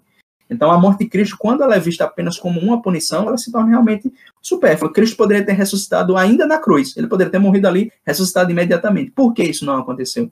Então, a substituição penal não, não valoriza, digamos assim, esses é, acontecimentos. É, dentro dentro dessa, dessa concepção é que a gente vê por que morte? Por que Cristo morreu? Que equivalência existe entre Cristo nos livrará da nossa punição, ou seja, qual é a punição merecida pelos pecados dos homens? A condenação eterna. Essa é a punição merecida. Cristo não recebeu a, a condenação eterna, ele recebeu uma morte que nós recebemos. Então, aquilo que Cristo supostamente recebeu como punição é o mesmo que nós recebemos e que Deus quer que nós recebamos. Mas isso, é, Deus quer que nós recebamos. Então, é, nós, existe um problema aí da equivalência. É, quando se fala, por exemplo, de, desse problema, as pessoas vão dizer ah, a morte de Cristo ela tem um mérito suficiente para pagar por todas as nossas condenações. Ótimo. Um tapa na cara de Cristo tem também. Um tapa no rosto de Cristo teria um mérito suficiente do sofrimento dele para redimir toda a humanidade. Se você nega isso, você nega o sofrimento de Cristo, né? Então, ou seja, você nega a. E aí o, o, o Charles Hodge, por exemplo, ele fica sambando com essa questão e, e, e, basicamente chegando à conclusão de que não, não, tem que ter a morte porque só um tapa na cara de Jesus, só uma gota de sangue derramado não seria suficiente para redimir toda a humanidade. E o que é que você nega aí? O valor da divindade de Cristo. Então, é, ou seja, eu, eu, vejo que há muitos problemas que surgem quando você está tentando defender a substituição penal. São problemas que, originalmente, na teoria, não estão lá, mas que quando você começa a escavar as consequências, para defender a substituição penal, as pessoas têm que fazer várias concessões muito problemáticas na, na, na sua teologia. Como, e aí, claro, isso não, é, não são todos os defensores da substituição penal que fazem isso, mas muitos deles, quando defendem a, a, quando tentam, por exemplo, interpretar o brado de Cristo na cruz, Deus meu, Deus meu, por que me desamparaste? O que é que eles tentam dizer ali? Que Deus Pai abandonou o seu filho. Você vê o John Stott falar disso, você vê é, é, diversos, é, o, o, o R.C. Sproul falar disso, você vê diversos teólogos reformados, defensores da substituição penal, falarem isso, de como houve ali uma separação espiritual. Eles usam essa, essa expressão, separação espiritual entre o pai e o filho. Ora, uma separação espiritual entre o pai e o filho não pode ser aceita como doutrina cristã ortodoxa. A doutrina da Trindade não aceita uma separação espiritual entre o pai e o filho. No entanto, é o que diversos teólogos defendem. Não são todos os defensores da substituição penal que defendem isso, tá? Mas vários defendem. Então, o que é isso? São concessões que você tem que fazer ali quando você está defendendo a doutrina da, da substituição penal para que ela seja consistente, né? Então, nós podemos falar do problema da extensão também. A substituição penal naturalmente leva à expiação limitada, que eu acredito que não é consistente com o que as escrituras ensinam. O que me parece que a escritura ensina é, é que, muito, de maneira muito óbvia, Cristo morreu pelo mundo inteiro né? não por parte do mundo, mas pelo mundo inteiro. E isso não faz sentido com a substituição penal. Se você acredita na substituição penal, então Cristo morreu só por um grupo. Porque se ele morreu pela humanidade inteira, ele já pagou a punição de todos, então ninguém pode ser punido, está todo mundo salvo. Então, é, eu diria que há, há diversos problemas na substituição penal. Deu para a gente fazer aqui uma, um apanhado, digamos assim. A próxima pergunta, né, seria justamente fazendo um link com o final aí que o senhor disse. Porque, como foi até tempo do nosso último podcast é, sobre a expiação é, ilimitada, né?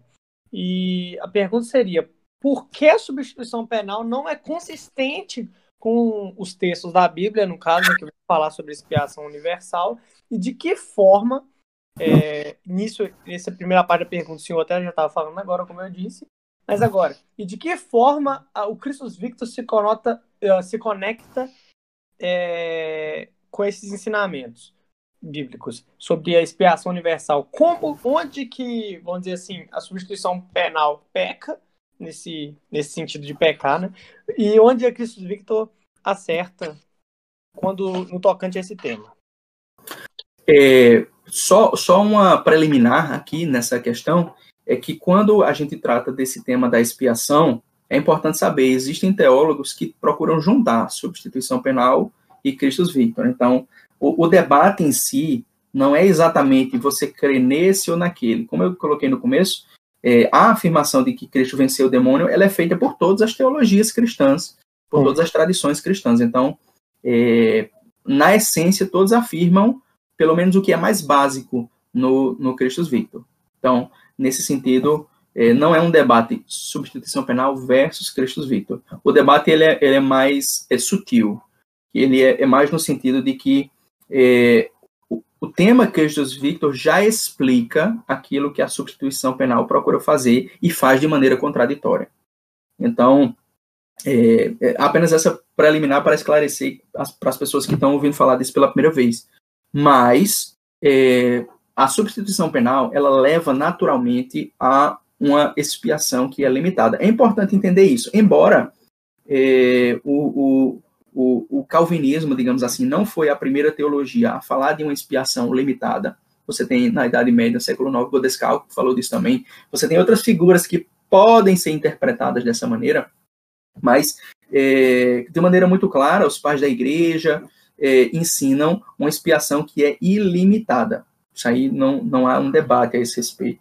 E alguns textos, por exemplo, de Santo Agostinho, que as pessoas interpretam como sendo expiação limitada, mas é, no, quando a gente vê a totalidade daquilo que ele escreveu, é muito claro que ele está falando de uma expiação que é ilimitada. E eu vou explicar o motivo por quê.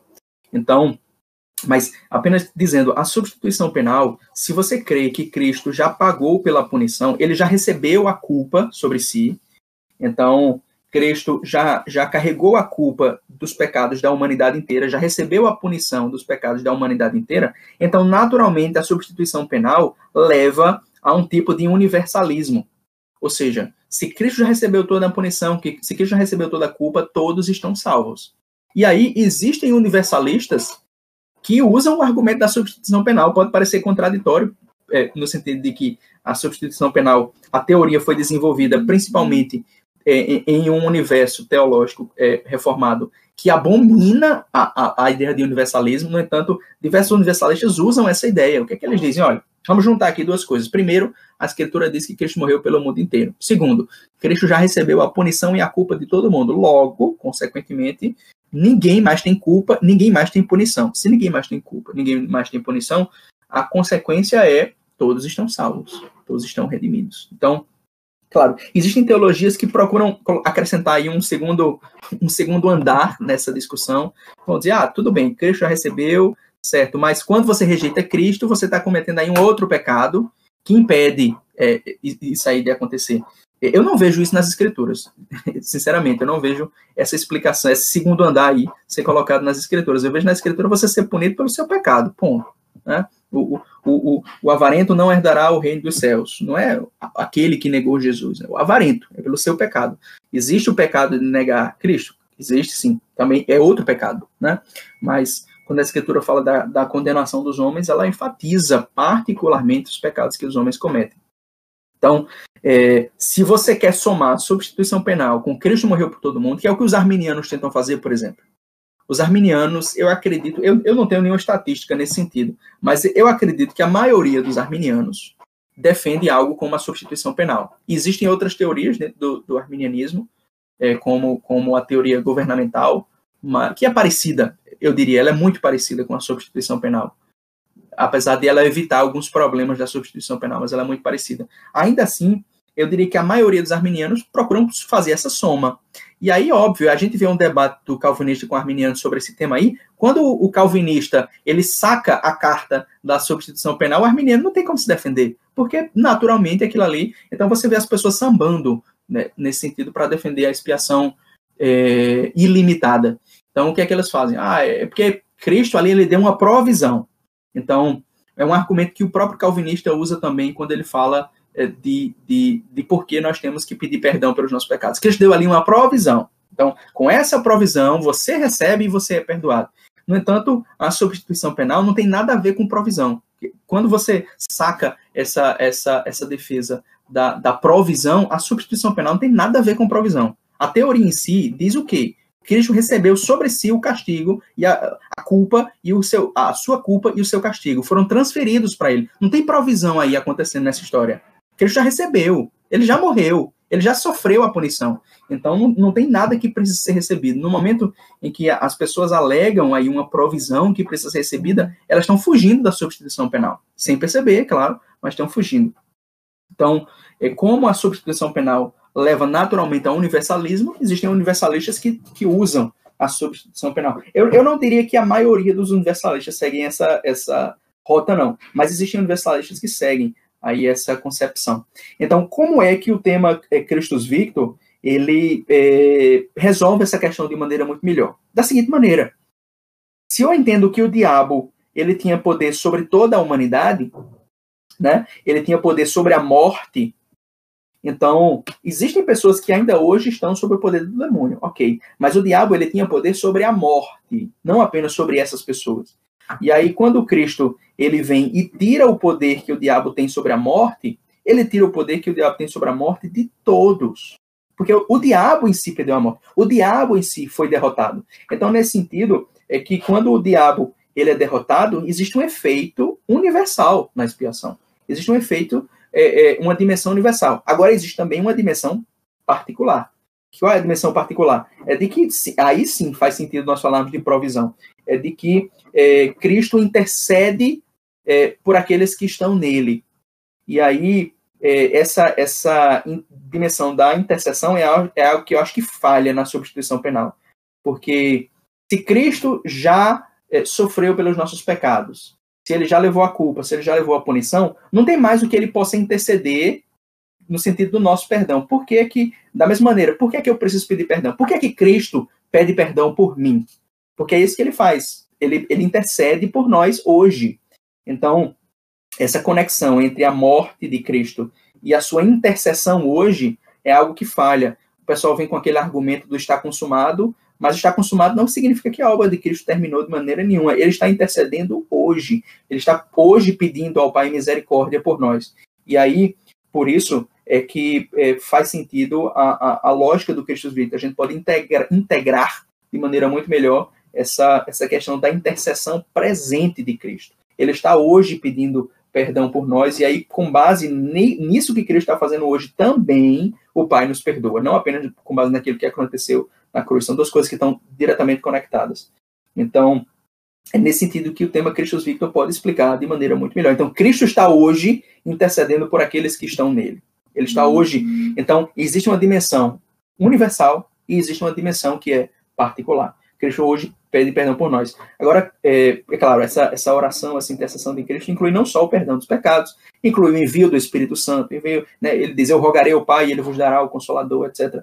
E aí, o Espírito Santo, eu acho que é outra dimensão que a substituição penal falha. Você vê, claro, é, os teólogos da substituição penal falarem do Espírito Santo. Como assim? Eles explicam a teoria toda da substituição penal sem falar uma vez sobre o Espírito Santo e aí lá no final acrescenta o Espírito Santo, assim meio como um apêndice também nessa história.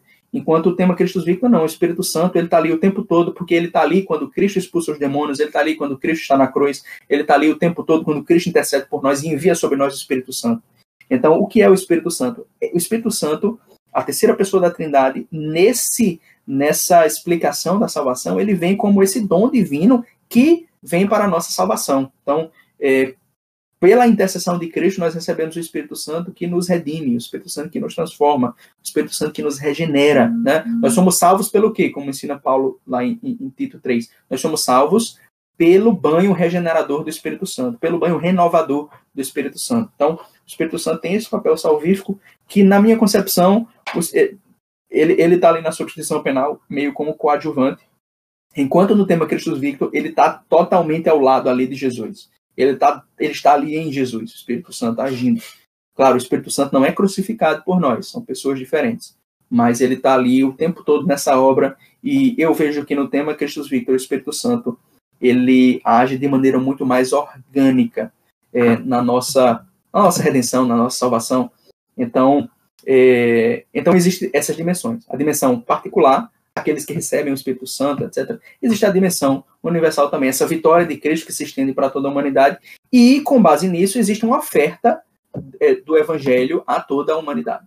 Tá? Então, eu, eu, então eu, eu, eu vejo o seguinte, que, que é, o, a substituição penal não tem jeito, ela leva naturalmente à expiação ilimitada, a expiação limitada, desculpe, não tem, não tem alternativa. Enquanto o tema Christus Victor, não, ele naturalmente é, ele, ele tem uma dimensão universal por si mesmo. Perfeito, perfeito, reverendo.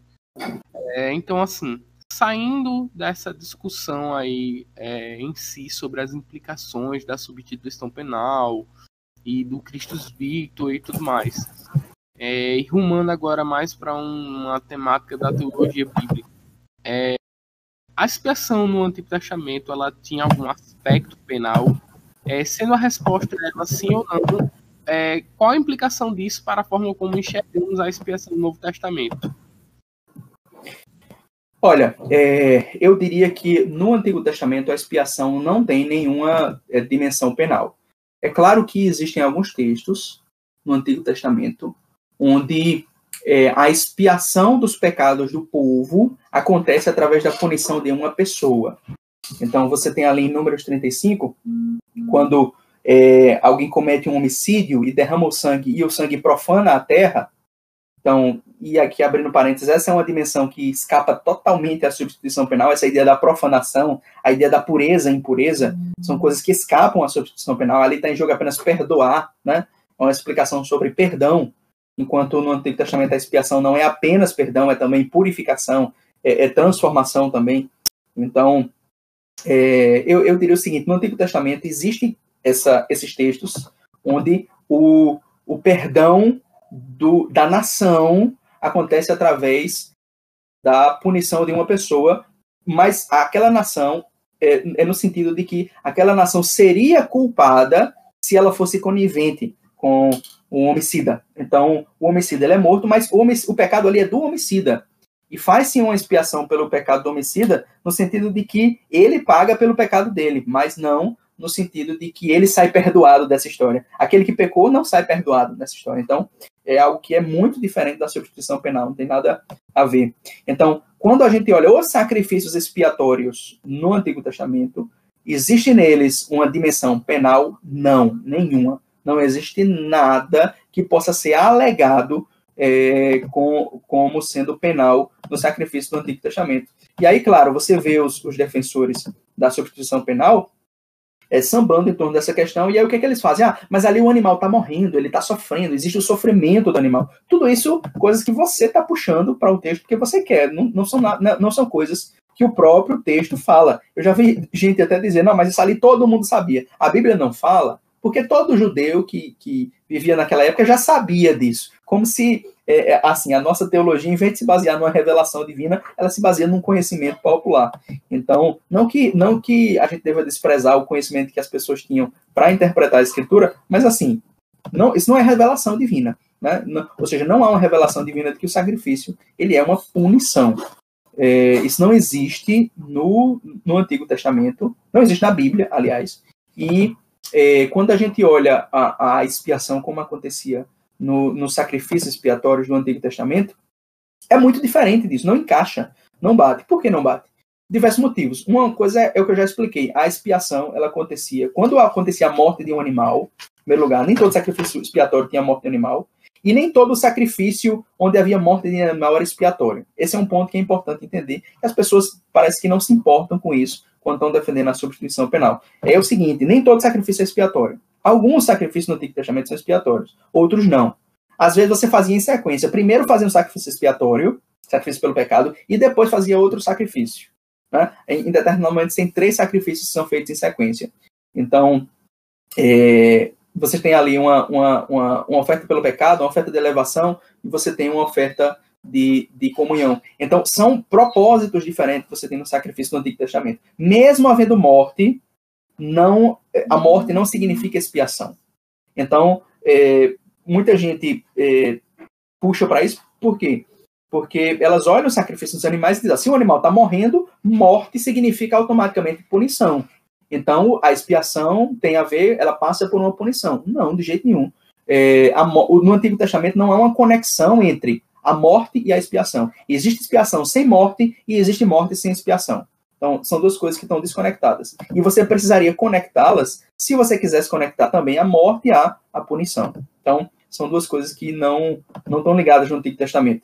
É, você, vê, você vê, por exemplo, o, o, John Murray, quando, quando explica a natureza da expiação, ele diz isso, né? Quando o adorador no Antigo Testamento trazia sua oblação ao altar, substituía a vítima animal em seu lugar. Ou seja, é como se o animal estivesse tomando o seu lugar ali como punição. Sendo que, como eu já disse aí, isso não faz sentido, isso não é indicado em nenhum lugar da, das escrituras, e é, em geral, o animal estava sofrendo uma morte ali que o dono não sofreria. O dono não sofreria punição. Não, é, não são pecados que levam à morte. No Antigo Testamento, alguns pecados levam à morte e outros não. E o, o sacrifício expiatório geralmente é pelos pecados que não levam à morte. Mas mais do que isso, são feitos sacrifícios expiatórios até quando não há nenhum pecado cometido. A mulher acaba de ter um filho, faz expiação. A pessoa está com lepra, faz expiação. Então, no Antigo Testamento, a expiação não está diretamente ligada a, a, uma punição que aquela pessoa deveria receber. A punição que a mulher que teve um filho ou o homem que teve lepra é, deveria receber. Não tem uma punição aí, não, até porque não tem nenhum pecado cometido. O que acontece é que a expiação no Antigo Testamento, e isso aí você pode ler textos da, da, da Mary Douglas, textos da, da, da, Margaret Baker, que tratam dessa questão da, da expiação e da pureza no Antigo Testamento. É, o John Milgram também. Então, é, é, o Jacob Milgram, desculpe, eles, eles, eles tratam da expiação, e isso aí é a ponta da, da, da, da, da academia hoje, trata a expiação no Antigo Testamento de uma maneira muito diferente, que não tem nada a ver com expiação. Tem muito mais a ver com purificação, muito mais a ver com cura, muito mais a ver com transformação. E aí, claro, o defeito do, da expiação do Antigo Testamento é que ele não transformava realmente, era um símbolo que não realizava aquilo que prometia. Então, por quê? Porque a promessa não era para se cumprir naquele símbolo. A promessa deveria se cumprir na pessoa de Cristo. Então, tem, tem várias coisas que não são observadas. Sacrifícios, é, alguns sacrifícios têm, têm propósito expiatório, outros não têm. Várias coisas poderiam ser, ser entregues em sacrifício expiatório, como sangue de animal, planta, azeite, incenso, dinheiro, esmola, oração. Então, quando a gente olha no, no, lá em número 16, por exemplo, você tem um, um caso claro, número 16, 46 a 50 de, de, de um sacrifício expiatório que está sendo oferecido ali com incenso. E aí a gente entende o que é incenso ali. Incenso está sendo oferecido como uma, uma, uma intercessão, é uma oração através do incenso. Não é que o incenso está sendo punido no lugar das pessoas. Entende? Então, isso não, não faz sentido. Inclusive, é, no Antigo Testamento, a função do sacerdote, na hora que ele oferece a expiação, é oferecer o sangue. Ponto. E em vários momentos, o sacerdote nem toca no animal. Você tem alguns casos lá em 2 Crônicas 30, etc., em que os levitas estão cumprindo ali a função de, de, matar um animal, mas só o sacerdote faz a função principal, que é oferecer o sangue. Essa é a expiação, e não a morte do animal. Então, a morte do animal nunca é tratada como sendo expiatória. Até aquele texto do, do da, lá em, Levítico 16, no dia da expiação, que as pessoas gostam de falar desse texto, né? Você ali a imposição de mãos sobre um animal e, e o segundo bode é, é mandado para o deserto para morrer. Mentira, o texto não diz que ele é mandado para o deserto para morrer, não. Ele é mandado para o deserto, ponto. Isso aí é expiação.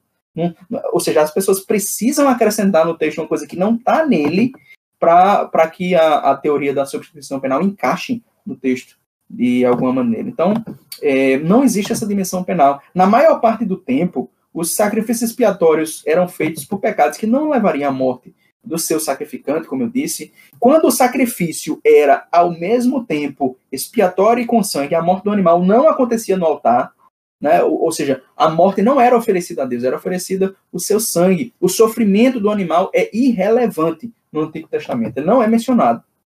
Sacrifícios expiatórios não são feitos apenas por pessoas, mas também por coisas e lugares. Quando você tem, por exemplo, uma casa que está com mofo, né? Você, você vê isso lá em Levítico também. Quando a casa está com mofo, faz-se expiação pela casa. O que é isso? Purificação. Então, a, a expiação no Antigo Testamento é entendida muito mais como uma cura, né? como uma intercessão pela cura. Nos sacrifícios expiatórios é, é, no Antigo Testamento não são feitas apenas é, é, é por pessoas, são feitos por lugares também. Esses sacrifícios, eles não são feitos apenas por pecados, mas por impurezas, né? como uma forma de consagração das pessoas. É, na essência desse sacrifício está o sacrifício do coração e não a morte do animal. O valor do sacrifício, aliás, era relativo ao quanto isso custaria ao ofertante. Então, é uma, é, o que está sendo oferecido ali é a sua própria vida. Quando você oferecia um animal, você estava oferecendo a sua própria vida a Deus e não substituindo a sua vida. Os sacrifícios, óbvio, no Antigo Testamento, eles eram sombra. Eles não eram ainda a realidade, que essa realidade vem no Novo Testamento. Mas havia sim um perdão real, e esse perdão se baseia na pessoa de Cristo mas a maneira de entender o sacrifício é totalmente diferente. O que acontece é, a pessoa que peca, ela tem impureza nela, e ela precisa ser purificada dessa impureza para estar em comunhão com Deus. O perdão dado por Deus é gratuito. Deus não cobra pelo perdão, mas o perdão de Deus tem uma consequência, que é a comunhão, e essa comunhão só acontece quando há uma purificação. Então, para que o perdão ele seja consumado, é necessário o quê? Uma purificação nossa, não uma, uma, uma, uma propiciação de Deus, ou uma modificação da ira de Deus, né? um, um esgotamento da ira de Deus, uma satisfação da justiça de Deus. Essas são, são expressões que podem até ter um valor sendo entendidas de certa maneira, mas não existe nada no Antigo Testamento, não existe nada na Bíblia que conecte expiação e punição. Não há essa dimensão penal. Alguns teólogos, como, como o Hans Borsman, eles tentam até trazer essa dimensão penal, entendendo ela como uma dimensão menor. O, o, o Bosma, ele, ele, ele defende a substituição penal, mas ele diz que essa deve ser uma dimensão secundária da expiação. Eu vejo que vários, vários é, defensores mais contemporâneos da substituição penal têm entendido isso. Vários, claro, já têm dito que é, a substituição penal é uma dimensão, mesmo que eles considerem ele como central, e outros, como o Bosma, não, dizem, não, ela é uma dimensão, mas é uma dimensão é, sem, sem importância principal. Ela é uma dimensão secundária. Subordinada. Subordinada, isso, seria subordinada. E eu diria que não, ela não é subordinada, ela não é presente nas escrituras. Ela seria uma dimensão que é, não é apresentada na revelação divina e é desnecessária, e além de ser desnecessária, ela é escandalosa. Se você vai observar, por exemplo, as críticas que os céticos fazem à, à fé cristã, geralmente o que eles fazem é, é, crítica à fé cristã evangélica, porque boa parte desses críticos eles vivem num ambiente americano onde, onde a fé cristã é predominantemente, né, na maioria, digamos assim, ela é protestante. E o que é que eles criticam? Um grande alvo dos céticos é a substituição penal, porque eles dizem que não faz sentido, e eu concordo com eles, não faz sentido. Aquilo que eles estão criticando não é a, a, a doutrina cristã, o que eles estão criticando é uma teologia sobre a morte de Cristo, que concordo com eles, não faz nenhum sentido. E, diferente deles, eu digo, além de não fazer sentido, ela não é o que a escritura ensina. Perfeito. É, esse contexto levítico é muito forte para entender isso, né? Levítico 12 ali, basicamente. Onde expiação é apresentada, como o senhor disse também, até como higiene, né? Higiene, isso, perfeito. Tem tudo a ver com higiene. Tudo a ver com higiene. E, a, e, e, se a gente observar o próprio sentido da palavra higiene, né, na, na, na sua raiz, como sendo santificação, né? Higiene está tá diretamente ligado a essa raiz de, de santificação. Uhum. É, no Antigo Testamento, expiação é higiene. Seja uma higiene natural, seja uma higiene espiritual. Então, eu, eu, eu acho que a substituição penal nos permite ver esse lado aí, que há uma, uma higiene espiritual. Por quê? Porque nós somos afetados pelos poderes das trevas, nós somos impuros, a não ser que sejamos purificados por Cristo, através da ação do Espírito Santo, por aquilo que Cristo fez no seu sacrifício. Então, tem tudo a ver com higiene, essa palavra aí é ótima. Sim. É, isso, é como o senhor disse aí, né, nesse contexto de Levítico 12, aí vai mostrar tanto física, né, como a lepra, por exemplo, né? Perfeito. Como espiritual também. É, e continuando né, nessa, nessa temática aí, é, a, gente te, a gente tem, como a gente está comentando em outro podcast, no caso foi com o Carlos Alberto, sobre um teísmo personalista, né? E, e como o senhor disse aí sobre os céticos aí, é, um dos grandes defensores contra é, alguns céticos é o William Lane Craig, né? Que é personalista e é defensor da substituição penal, né? É, então, a pergunta que fica é: há alguma relação necessária entre esse teísmo personalista, né, e a doutrina da inevitabilidade da punição, que essa inevitabilidade da, da punição é, é uma das bases, né, para a substituição penal. Isso. Isso. Se, tá, se, tem uma relação necessária entre essas duas coisas, entre o teísmo personalista e essa doutrina aí para que é tão cara para os defensores da substituição penal, né? Essa inevitabilidade da punição. Isso. É, veja só, a inevitabilidade da punição, ela é, só para a gente contextualizar para as pessoas que estão é, conosco, é, o que é que significa inevitabilidade da punição? Significa que, a partir de um pecado que o homem cometeu, Deus inevitavelmente vai puni-lo. Alguns vão dizer que isso é parte da natureza divina. O William Lane Craig, por exemplo, diz que isso é parte da natureza divina. Ele, no último livro que ele escreveu sobre expiação, em 2019, é, ele, ele é, aliás, ele só escreveu um livro sobre expiação, né? mas na última obra que ele escreveu sobre expiação, ele, é, ele, ele, ele diz que isso está na natureza divina. Ele diz que a natureza divina ela é retributiva e por isso Deus não tem como evitar isso, isso é a natureza dele. Alguns, alguns teólogos é, defensores da substituição penal não afirmam essa versão tão radical, digamos assim, da inevitabilidade da punição. Alguns vão dizer que Deus poderia não punir, mas é, ele decidiu punir, ainda assim. Então, é, seria uma, uma, concepção mais voluntarista do, da justiça divina. De todo modo, o que a gente precisa entender é a inevitabilidade da punição não surgiu com o teísmo personalista. Então, você encontra a inevitabilidade da punição, na verdade, antes do surgimento da reforma protestante. Você vê ali teólogos é, ocidentais defenderem essa inevitabilidade da punição, de maneira que quando começa a reforma protestante, você tem uma figura como, como o Thomas More, no tratado de Thomas More, Thomas More, para quem não, não sabe, ele era católico romano, tá? Então, no tratado dele sobre o purgatório, ele coloca como uma das premissas para o purgatório o quê? A inevitabilidade da punição. Então, se durante essa vida aquela pessoa não foi punida por isso, sobra, tem um resto de punição que tem que ser dado onde? Né? Quando a pessoa morrer, depois da morte. Então, é, é, aí que ele coloca a necessidade do purgatório, é na inevitabilidade da punição. Então, é uma, é uma coisa que os reformadores recebem do ambiente deles, e os reformadores, eles não eram teístas personalistas. Você pode ver alguns trechos dos reformadores que parecem, que poderiam ser interpretados como personalismo, mas eles, eles, eles são teístas clássicos. Né? Então, é, a inevitabilidade da punição ela surge antes do teísmo personalista. Agora, eu diria que sim, é, é muito mais fácil você defender a inevitabilidade da punição quando você é teísta personalista. Por quê? Porque o teísmo personalista, o que é que ele faz? Vamos esclarecer aqui para as pessoas. O teísmo personalista, é, eu colocaria ele da seguinte maneira. Essa é uma maneira como muitas pessoas têm definido. O tese personalista é uma negação da simplicidade divina. Então, Deus ele não é absolutamente simples nessa concepção, e aí, por isso, é, que Deus tem partes. O que é que significa simplicidade divina? Deus não tem partes. Tese personalista, Deus tem partes. Então, Deus ele, ele pode ser particionado, digamos assim.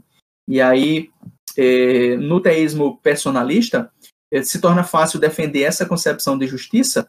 Por quê? Porque se Deus não é absolutamente simples, Isso significa que os atributos divinos podem ser definidos. Você pode definir um atributo divino. Na, na, na simplicidade divina absoluta, to, tudo aquilo que nós dizemos sobre os atributos divinos não compreende esses atributos. Enquanto no teísmo personalista, sim. Então, no teísmo personalista, se torna fácil você pegar, por exemplo, a justiça divina e dizer: Deus é obrigado a punir, ou Deus ele irá punir todo o pecado. Por quê? Porque isso está na sua natureza. Eu me tornei capaz de definir o que é a justiça divina e o que não é. Enquanto se eu entendo a, a simplicidade divina, eu entendo que não existe, distinção, não existe distinção real, por exemplo, entre a justiça e a misericórdia de Deus. No teísmo personalista eu posso. Então, no teísmo personalista você tem aquilo que eu disse no livro do Craig, ele, ele faz, ele coloca esse dilema, né? É o dilema entre a justiça e a misericórdia. Esse dilema não existe. Não existe. Se você entende a simplicidade divina, você entende que esse dilema não existe. A justiça divina é sua misericórdia. A misericórdia divina é sua justiça. E claro, elas são incompreensíveis. O que nós temos são expressões humanas e essas expressões elas estão chanceladas na revelação, mas elas são expressões humanas daquilo que Deus é, mas elas não compreendem Deus. Então, eu diria que é mais fácil você defender a inevitabilidade da punição com o teísmo personalista. Agora, é, não é que por uma pessoa defender a inevitabilidade da punição, ela é automaticamente teísta personalista. Eu, agora, no caso do Craig, eu, eu diria o seguinte aqui, já, já, já com o medo de, de tocar no, no fã-clube, é, o, o, Craig, ele, ele adota sempre a posição que é mais fácil para o tipo de apologética que ele quer fazer. Então, eu vejo que na teologia dele, ele acaba distorcendo muita coisa para justamente fazer o tipo de apologética que ele faz. Ele faz um trabalho excelente eh, criticando os céticos da fé cristã, mas eh, essa, essa a teologia dele falha, e aí, no fim das contas, o que ele oferece é algo que se torna alvo fácil desses mesmos céticos. Então, é, enfim, é isso aí que eu diria, sem, sem entrar muito na teologia dele. Perfeito. É, agora a gente vai para a última pergunta. É, e a última pergunta, ela tem exatamente a ver com aí o, a última parte do que o senhor falou relacionada à questão da é, doutrina da simplicidade divina.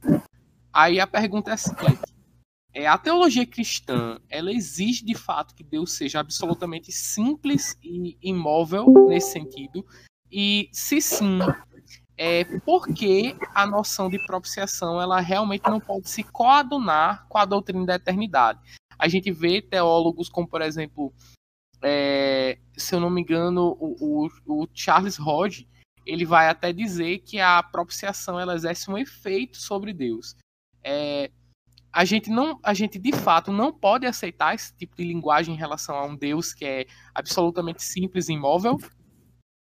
Então, é, em relação à simplicidade divina, tem algumas questões que a gente precisa mencionar. Isso aí que você colocou, Jadson, sobre é, um efeito sobre Deus, o Rod diz isso, o, o, o Berkoff diz isso, o John Stott diz isso, Jerry Peck diz isso, o, os defensores da substituição penal, de maneira ampla, dizem isso, que há na expiação um efeito sobre Deus. E aí é que a gente chega naquela questão que, é, que, como eu disse, são coisas que as pessoas dizem quando estão tentando defender a substituição penal, mas que melam com a doutrina cristã. Por quê? Porque Deus é impassível, Deus é inamovível. Então não pode haver na expiação um efeito sobre Deus. Deus não pode ser alvo da expiação. Quando a gente fala dessa questão, por exemplo, da reconciliação, você vê esses mesmos teólogos dizerem que o efeito principal, esse efeito sobre Deus, é reconciliar Deus conosco. No entanto, a Escritura nunca fala de Deus sendo reconciliado conosco, fala o contrário, de nós sendo reconciliados com Deus. O problema está em nós. E Deus nos amou quando nós éramos seus inimigos. Não é que ele era nosso inimigo e ele se tornou o nosso amigo. A mudança está em nós. Nós éramos inimigos dele e nós nos tornamos. Então, o efeito da expiação se dá em nós. É um efeito na criação. Por quê? Porque Deus é inamovível, Deus é impassível, Deus não pode ser alvo da expiação. Então, tudo isso vem do quê? Justamente da simplicidade divina. A gente não pode dizer que Deus é imóvel, mas que ele é inamovível. Então, porque o que é que significa imóvel? Quer dizer que ele não se move. A gente não pode dizer que Deus não se move, digamos assim, porque Deus age sobre o mundo. Então a palavra imóvel se torna uma palavra ambígua, mas ele é inamovível, ele não pode ser movido. é, Deus age de acordo com a sua natureza, que é ilimitada e infinita. Então, Deus é inamovível, Deus é impassível. E tudo isso é, é, perfeitamente coerente com a simplicidade divina. Se Deus não tem partes, ele não pode ser afetado é, de maneira alguma pela, pela humanidade, por aquilo que acontece na, na expiação. Então, é, é, uma coisa que eu digo sobre a substituição penal nesse, nesse tema é que a substituição penal ela parte de uma lógica que não é a lógica cristã trinitária. Não estou dizendo que quem defende a substituição penal nega a trindade, tá? Mas não está usando a lógica trinitária. Por quê? Porque Deus, é, não só a lógica trinitária, mas a concepção cristã de um Deus absoluto. Por quê?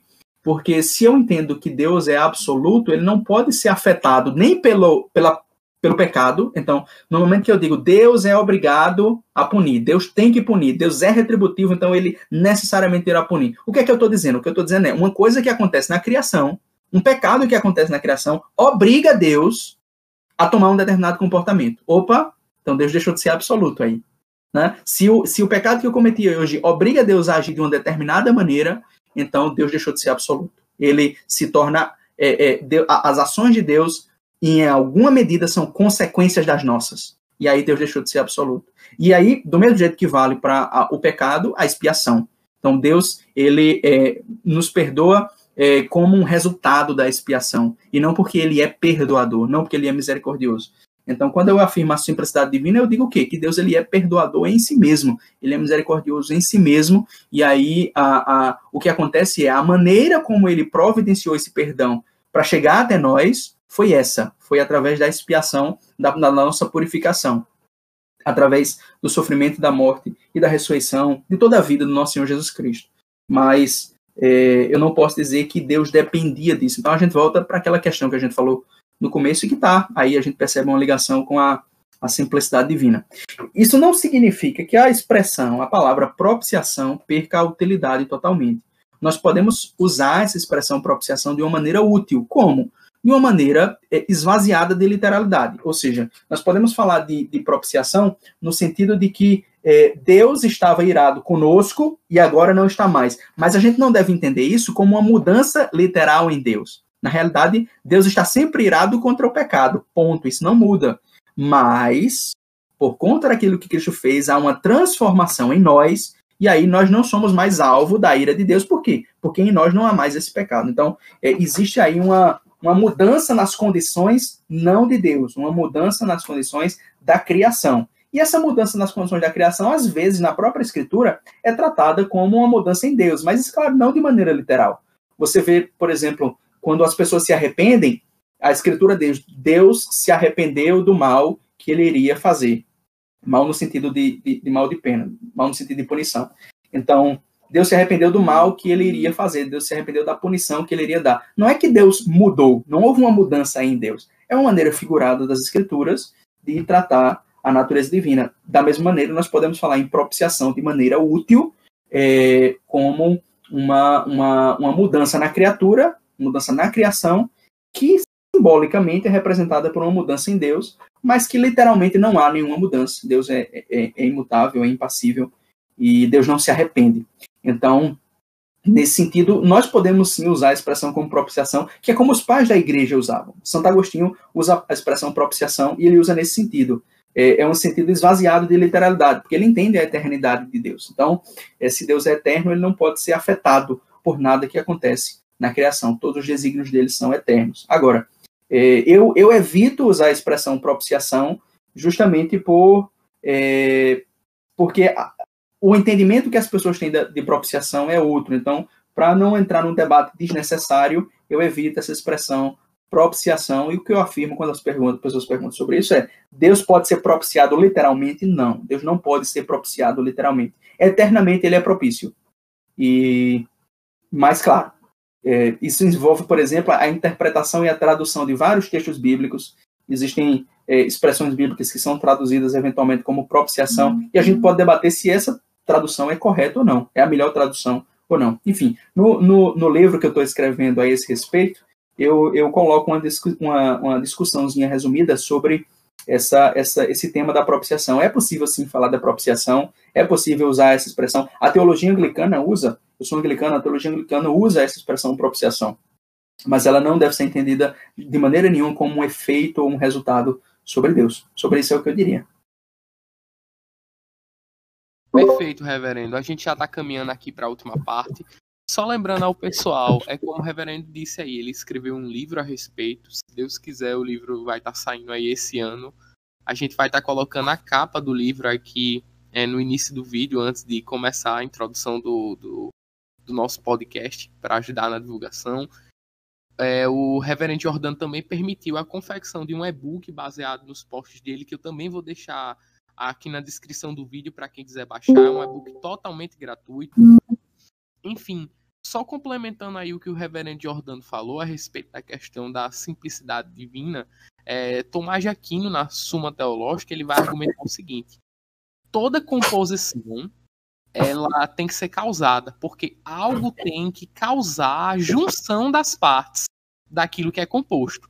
Se em Deus houvesse composição, ou seja, partes, se Deus não fosse totalmente simples, ele seria causado e, portanto, ele não seria Deus. Então é por isso que é a doutrina da simplicidade absoluta divina é tão importante. Por isso que a gente dá uma ênfase tão grande a essa questão e a gente quis trazer aqui para vocês, pessoal. Mas enfim, só concluindo aqui, é, depois de ter feito a divulgação, quais livros, reverendo, você recomendaria para quem quer se aprofundar no assunto? Pode recomendar livros em português e livros em inglês também. Tá bom? E aí, pode deixar suas palavras finais e nós estaremos encerrando. Muito obrigado pela sua participação. Em relação aos livros, o que a gente tem que entender, esse tema Christus Victor, ele foi, é, ele ganhou uma relevância com um livro escrito em 1931 pelo teólogo é, luterano escandinavo Gustav Aulen. E esse livro se chama Christus Victor. Mas, claro, não foi ele que criou essa teologia, ele apenas deu uma explicação histórica para ela, mas era algo que os cristãos já falavam, etc. No século XIX houve um debate sobre a, a, a, o tema Christus Victor e tal. Então, o, o livro Christus Victor do, do Gustavo Aulin, ele não foi traduzido, mas existe, e aí, claro, quem puder adquirir esse livro, adquira, tá? vale muito a pena. É, na, ele é uma obra histórica, ele não é uma defesa detalhada da, do tema Christus Victor, mas ele é uma obra é, em que o, o, o, o faz como que uma meditação sobre é, essa história da doutrina da expiação, sobre como surgiram alternativas a, a, esse tema que era mais antigo e tal. Então, quem puder adquirir o livro. Esse livro não, não foi traduzido. Existe outro livro do Aulen que foi traduzido, que é A Fé Cristã. A Fé Cristã está é, tá traduzido com esse título, né? A Fé Cristã. Ele, ele é uma teologia sistemática do Aulen. Nessa e quando as pessoas me pedem uma teologia sistemática, eu sempre indico a, a, a sistemática do Aulen. Ela tem alguns pontos é, que, obviamente, eu discordaria, é, não ligados a essa questão da expiação. E é interessante sobre nesse livro A Fé Cristã é que ele faz essa defesa do tema Christus Victor quando ele explica a expiação em dois, em dois lugares do livro. E, inclusive, ele, ele, como luterano, ele procura agregar a isso o tema da ira de Deus como sendo um, uma das coisas que Cristo vence. Cristo vence a ira de Deus. Então, não no, no mesmo sentido da substituição penal, mas para quem gosta dessa questão e acha que a, a, ira de Deus, de alguma maneira, tem que se agregar como um, um, um assunto na expiação, é, valeria a pena ir ler o que é que o Aulen tem a dizer sobre isso. Então, eu acho que ele seria uma referência para nós aqui em português.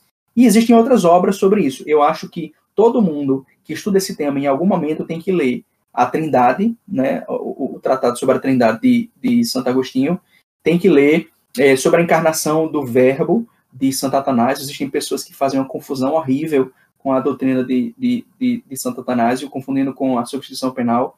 A doutrina de Santo Atanásio tem nada a ver com a remissão de pecados, mas as pessoas fazem essa confusão. É uma obra que vale a pena ser lida, a, a, a, obra de, de Santo Atanásio e é, as obras do Anti-Wright também. O Anti-Wright, ele defende uma forma de substituição penal, e mas aquilo que ele defende não é, é digamos assim, não é exatamente o, a substituição penal como as pessoas estão é, acostumadas a tratar é, desse assunto. Então, ele usa o nome de substituição penal, mas ele defende outra coisa. Né? Então, existem outras obras que a gente poderia indicar, eu acho que em inglês, duas obras que seriam interessantes a gente entender são é, uma obra, uma, uma coletânea Stricken by God, é, que foi é uma coletânea feita pelo, pelo é, Brad Jersak. Brad Jersak, ele é um, um, um, americano, ele é um ortodoxo americano, mas é um ortodoxo que tem muita entrada entre os, os protestantes evangélicos e tal, ele dialoga muito, e ele tem outras obras sobre, sobre esse tema também, e ele fez essa coletânea, nessa coletânea ele, ele reúne é, é, textos de várias pessoas que têm criticado a substituição penal de perspectivas diferentes. Por exemplo, no, no, no mundo de hoje, existe uma crítica à substituição penal feita por pelo é, é, pelo pessoal ligado a, a, a, fugiu agora o nome enfim o pessoal do, do James Ellison o pessoal do, do, do existe um, um, teórico francês agora surgiu, sumiu o nome enfim então é, existem várias críticas e ele reúne é, é, esses diversos autores na, na nessa obra, Stricken by God. Existem obras de perspectivas diferentes. Eu acho que uma obra interessante é a do Danny Weaver, eh, The Nonviolent Atonement, The Nonviolent Atonement, e ele é, trata também dessas questões, trata do sacrifício aqui, algumas coisas são, são bem condizentes com o que eu disse aqui sobre sacrifício. E claro, eu acho que vale a pena estudar também as obras que defendem a substituição penal, para que as pessoas entendam o que é a substituição penal.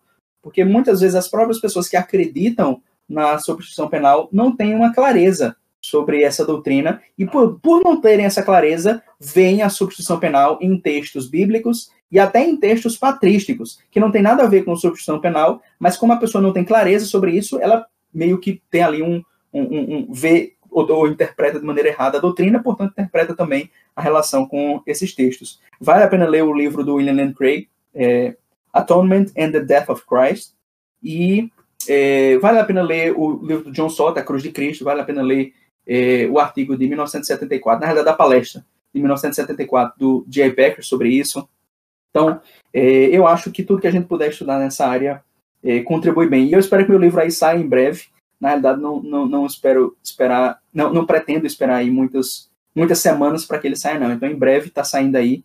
Espero que vocês gostem. E comprem o meu livro, tá? Não precisa ler, não, basta comprar. é... Perfeito, perfeito. perfeito. Muito, muito obrigado, muito, muito obrigado mesmo. Obrigado, gente. Um prazer. Um prazer. É, sem brincadeira, reverendo, ficou tão esmiuçado, tão bem explicado. É, sinceramente, eu creio que esse material aqui que a gente produziu, esse podcast, vai despertar o desejo de muitas pessoas de estar adquirindo material para se aprofundarem. É, algumas pessoas como eu tive a oportunidade de ler o material de antemão, pessoal, e eu garanto a vocês, está de muita boa qualidade. É um material que certamente vai agregar muito bem à biblioteca de vocês. Então, estejam aí atentos. A gente vai com certeza estar utilizando aí a, as redes sociais do, do nosso é, programa aqui no YouTube para estar divulgando também o material. Então estejam atentos aí. E é isso, reverendo. Muito obrigado. Deus continue abençoando. Que Deus recompense o Senhor por tudo aqui que nós aprendemos. Obrigado, gente. Deus abençoe vocês, abençoe a todos, todos que estão conosco, em nome do Pai, do Filho e do Espírito Santo. Para mim foi uma grande satisfação estar aqui com vocês e bola para frente.